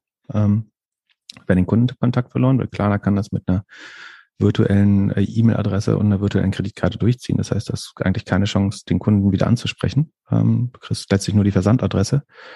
Ähm, ist, glaube ich, keine gute Vision für die Händler, die daran teilnehmen. Äh, für, für Klarna macht es unbedingt Sinn. Sie kaufen sich Marktanteile hinzu, sie kaufen sich Umsatz hinzu, äh, sie verbessern die Produkterfahrung und finden vielleicht, und ich glaube, mit Fintech selber lässt sich eigentlich nicht so viel Geld verdienen, ehrlich gesagt. So der, der große Trend in Fintech ist, dass die Margen bei zuerst bei den Geschäftsbanken äh, oder den äh, Retailbanken dann äh, bei den Fintechs selber komprimiert werden. Deswegen suchen natürlich alle nach Modellen, die man daran kleben kann, wo dann mehr Marge ist und sozusagen dann zu dem Shoppingportal zu werden, was die Klarna Nutzer auf den E-Commerce verteilt, äh, das hätte dann wieder vielleicht eine vier, fünfprozentige Marge an der Gesamttransaktion. So würde ich das einordnen. Ja, ja, also ich bin, ähm, genau, also ich, ich bin auch nicht sozusagen super positiv, was das, äh, was solche Sachen angeht. Also bei Klarna sowieso nicht. Dann die Frage ist, müsste da nicht auch ein Payback, äh, ein erfolgreicher Shopping-Marktplatz äh, sein? Oder warum schafft es jetzt ein, äh, ein PayPal nicht, auch eine große Marke äh, sind? Also ich, ich glaube, da gehört ein bisschen mehr. Ich verstehe, warum sie es machen wollen. Ich halte es aber für keinen smarten Move, eine Endkundenmarke äh, äh, zu werden, als eigentlich klarer B2B ähm, als klarer B2B. Aber was ist die Alternative? Also was würdest du ihnen stattdessen? Ich bin dabei, dass ich halt das, also die Erfolgswahrscheinlichkeit sehe ich auch bei unter 20 Prozent. Wenn es trotzdem klappt, ist es aber sehr, sehr wichtig. Ähm, die, die Frage ist, was wäre die bessere Verwendung? Sie sind Dienstleister für andere Händler und Hersteller und müssen sich überlegen, quasi, wie sie dieses Dienstleistungsportfolio weiter ausbauen äh, können und sollten sich nicht in dem ähm, Wettbewerb versuchen, sozusagen die Endkundenhoheit zu gewinnen. Das macht aus meiner Sicht keinen Sinn. Das passt strukturell überhaupt nicht zu den Unternehmen. Und in diesem Dienstleistungssektor kann es halt noch andere Sachen geben, die man baut, die über Payment hinaus äh, äh, ähm, gehen. Also ich, ich finde aber, jetzt B2C-Anbieter zu werden, über so ein Marktplatz-Setup, ähm, das finde ich das allerwenigst, das am wenigsten Schlauste. Hm. Aber eventuell ist es der Kundenzugang sozusagen, was das profitabel macht. Weil ansonsten sind ja natürlich äh, irgendwie Apple und Google und den Endgeräten ausgeliefert, aber ähm, stimmt, bin trotzdem bei dir von der Hypothese. Ich glaube, also ich glaube, beide Hypothesen sind wahrscheinlich richtig und beides zu exekutieren wird unheimlich schwer und sozusagen da, genau. also vor allem die, die 50 Milliarden Bewertung sozusagen weiter ja. zu steigern mit einem der beiden Konzepte ist nicht okay. ganz einfach. So, dann haben wir noch mal eine Frage zum stationären Handel, damit will ich dich mal ganz kurz quälen. Ähm, wenn du jetzt Geschäftsführer von so einem Top-Laden in Greifswald wärst, die YouTube-Nutzer äh, äh, hier sehen ja hinter mir die Greifswalder Bucht. Ähm, der Greifswalder Botten. Die ja. dänische Wieg, um genau zu sein. Ja, ja der, der Greifswalder ja. Botten ist, Botten ist das nicht ein Wort für Bucht? Ja, aber der Teil des Kreises, der Greifswalder Botten ist das größere Gewässer im Hintergrund. Äh, der kleine Teil, der Ausschnitt ist die dänische Wieg, wenn ich ah, mich ja, nicht okay. irre. Ja. Die dänische Wieg. Wenn du Und dort, Wieg heißt auch Bucht. wenn du dort ein mittelgroßes Ladengeschäft hättest, äh, 400 Quadratmeter, 10 Mitarbeiter, was würdest du tun? Ich glaube, das ist sehr schwer, äh, so, so allgemeingültig zu beantworten. V vielleicht für eine gewisse, für eine gewisse Produktkategorie. Äh, Fashion. Oh, äh, in Greifswald ist das vielleicht. Du kannst auch was anderes aussuchen. Äh, Haushaltsgeräte. Ich weiß, weiß nicht, was du, Ja. was du magst. Ähm, also Elektrotechnik? Ich glaube, Haushaltsgeräte äh, kann man ganz klar äh, nur, nur über den Service machen. Also dass man sagt, Mhm. wir haben die besten Rücknahme, also wir, wir holen das alte Gerät ab. Wir, wir, wir bringen äh, ein neues, wir, wir montieren das. Ähm, wir bieten vielleicht sogar zusätzlich für, einen- für einen Aufpreis irgendwie noch äh, vier Wochen Support, wenn irgendwelche Probleme bei der Einrichtung sind.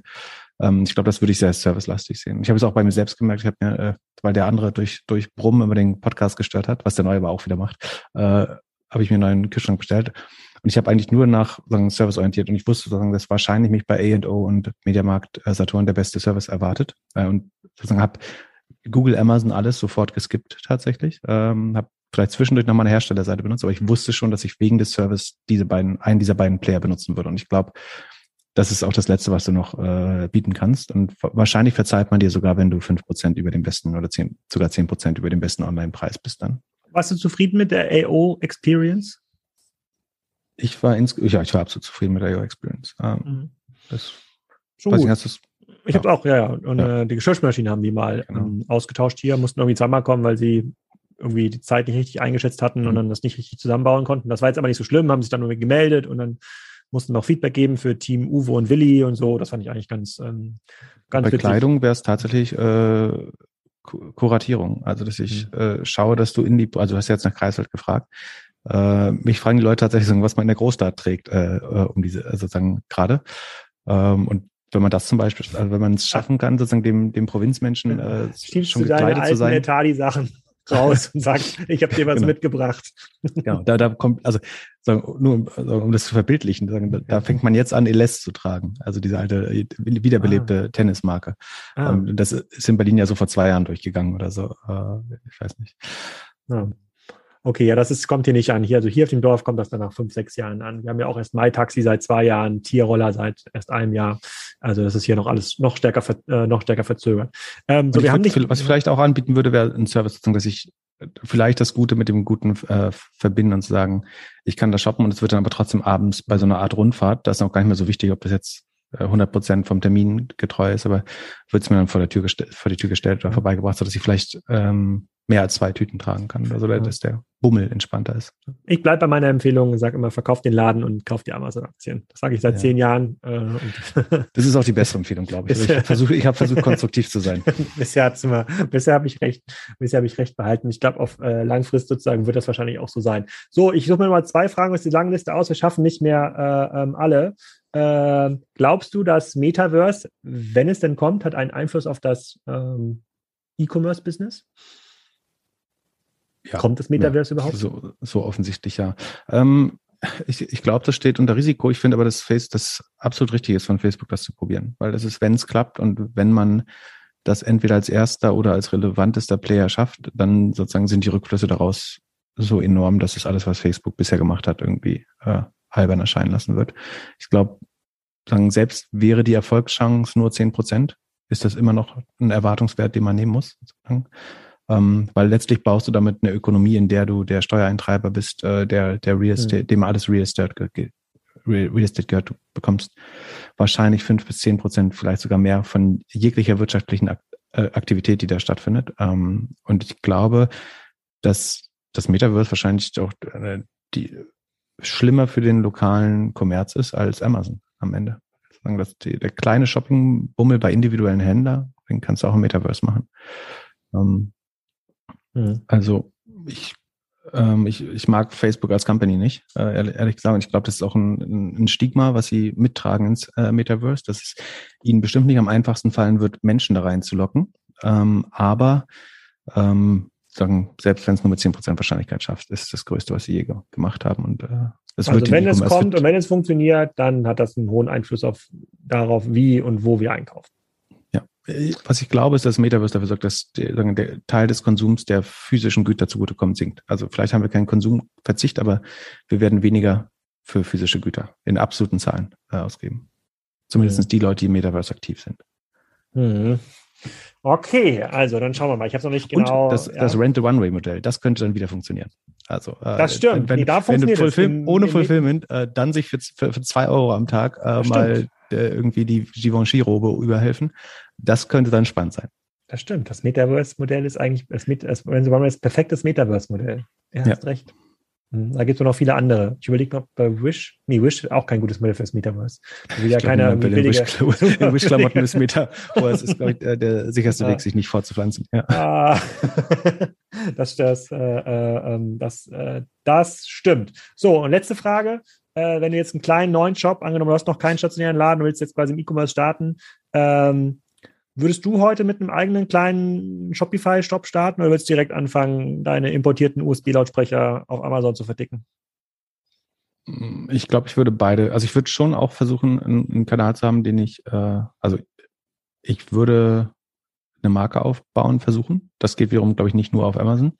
Ähm, aber deswegen würde ich in Antizipation einer späteren starken Marke schon auch einen eigenen Shop mit aufbauen. Ähm, aber natürlich so effizient wie möglich erstmal über äh, ein Shopify. Mhm. Um, ähm, und ich würde aber trotzdem wahrscheinlich auch uh, auf Amazon zu verkaufen, um Sachen wie Product Market Fit oder uh, so Reviews früh zu verstehen und auch zu wissen, was, ja, einfach mehr Feedback vom Markt zu bekommen und auch zu wissen, wie das im Konkurrenzgefüge funktioniert. Okay. Got it damit sind wir durch, äh, durch die erste Fragenliste, unser erster E-Commerce Predictions äh, Podcast. Wir sehen schon äh, Daumen nach oben grundsätzlich für das Thema E-Commerce. Ob das jetzt sofort 2022 passiert oder erst 2023, das haben wir jetzt hier nicht festgelegt. Wir haben uns gemeinsam gewundert über ein paar ähm, Aktien, äh, sehen da aber auch durchaus Luft nach oben, haben Mark Fiemann als klaren Gewinner äh, identifiziert in diesem ganzen Brillen-Game. Ähm, Mal schauen, wie die jetzt ihre Online-Chancen äh, nutzen. Und ich hoffe, der ein oder andere, der hier zugehört hat, hat ein bisschen mehr Orientierung bekommen ähm, rund um den Handel und weiß, was im nächsten Jahr äh, passiert. Es werden auf jeden Fall deutlich mehr Marktplätze verfügbar sein ähm, als in diesem Jahr. Philipp, vielen Dank. Es hat mir viel Spaß gemacht. Bis zum nächsten Mal. Ciao, ciao. Das war's. Ich hoffe, ihr konntet was lernen. Lest bitte den Disclaimer bei Kassenzone. Wir machen keine Anlageberatung dann bräuchten wir diesen Podcast nicht mehr, sondern ähm, guckt euch ganz genau an, wenn ihr jetzt irgendwie Tipps rausgehört haben solltet oder meint, Tipps gehört zu haben, macht selber Research, bildet euch eine Meinung und dann kann das sicherlich auch positive Auswirkungen haben auf euer Depot. In der nächsten Folge geht es weiter mit Bikes. Ähm, die Eltern unter euch kennen diese Marke wahrscheinlich. Das ist gerade die Boom-Marke überhaupt für Kinderfahrräder. Da war der Gründer da, Markus, und hat so ein bisschen erzählt, wie da die Lage ist, äh, wann man wieder Bikes bekommen kann und wie groß das ganze Business noch ähm, wird. Die sind jetzt bei 100 Millionen Umsatz in diesem Jahr, also schon sehr, sehr groß. Und dann geht es auch dann schnell weiter mit äh, einer Folge zu Schüttflix. Die OMR-Hörer hier haben vielleicht schon mal ein bisschen was zu Schüttflix gehört.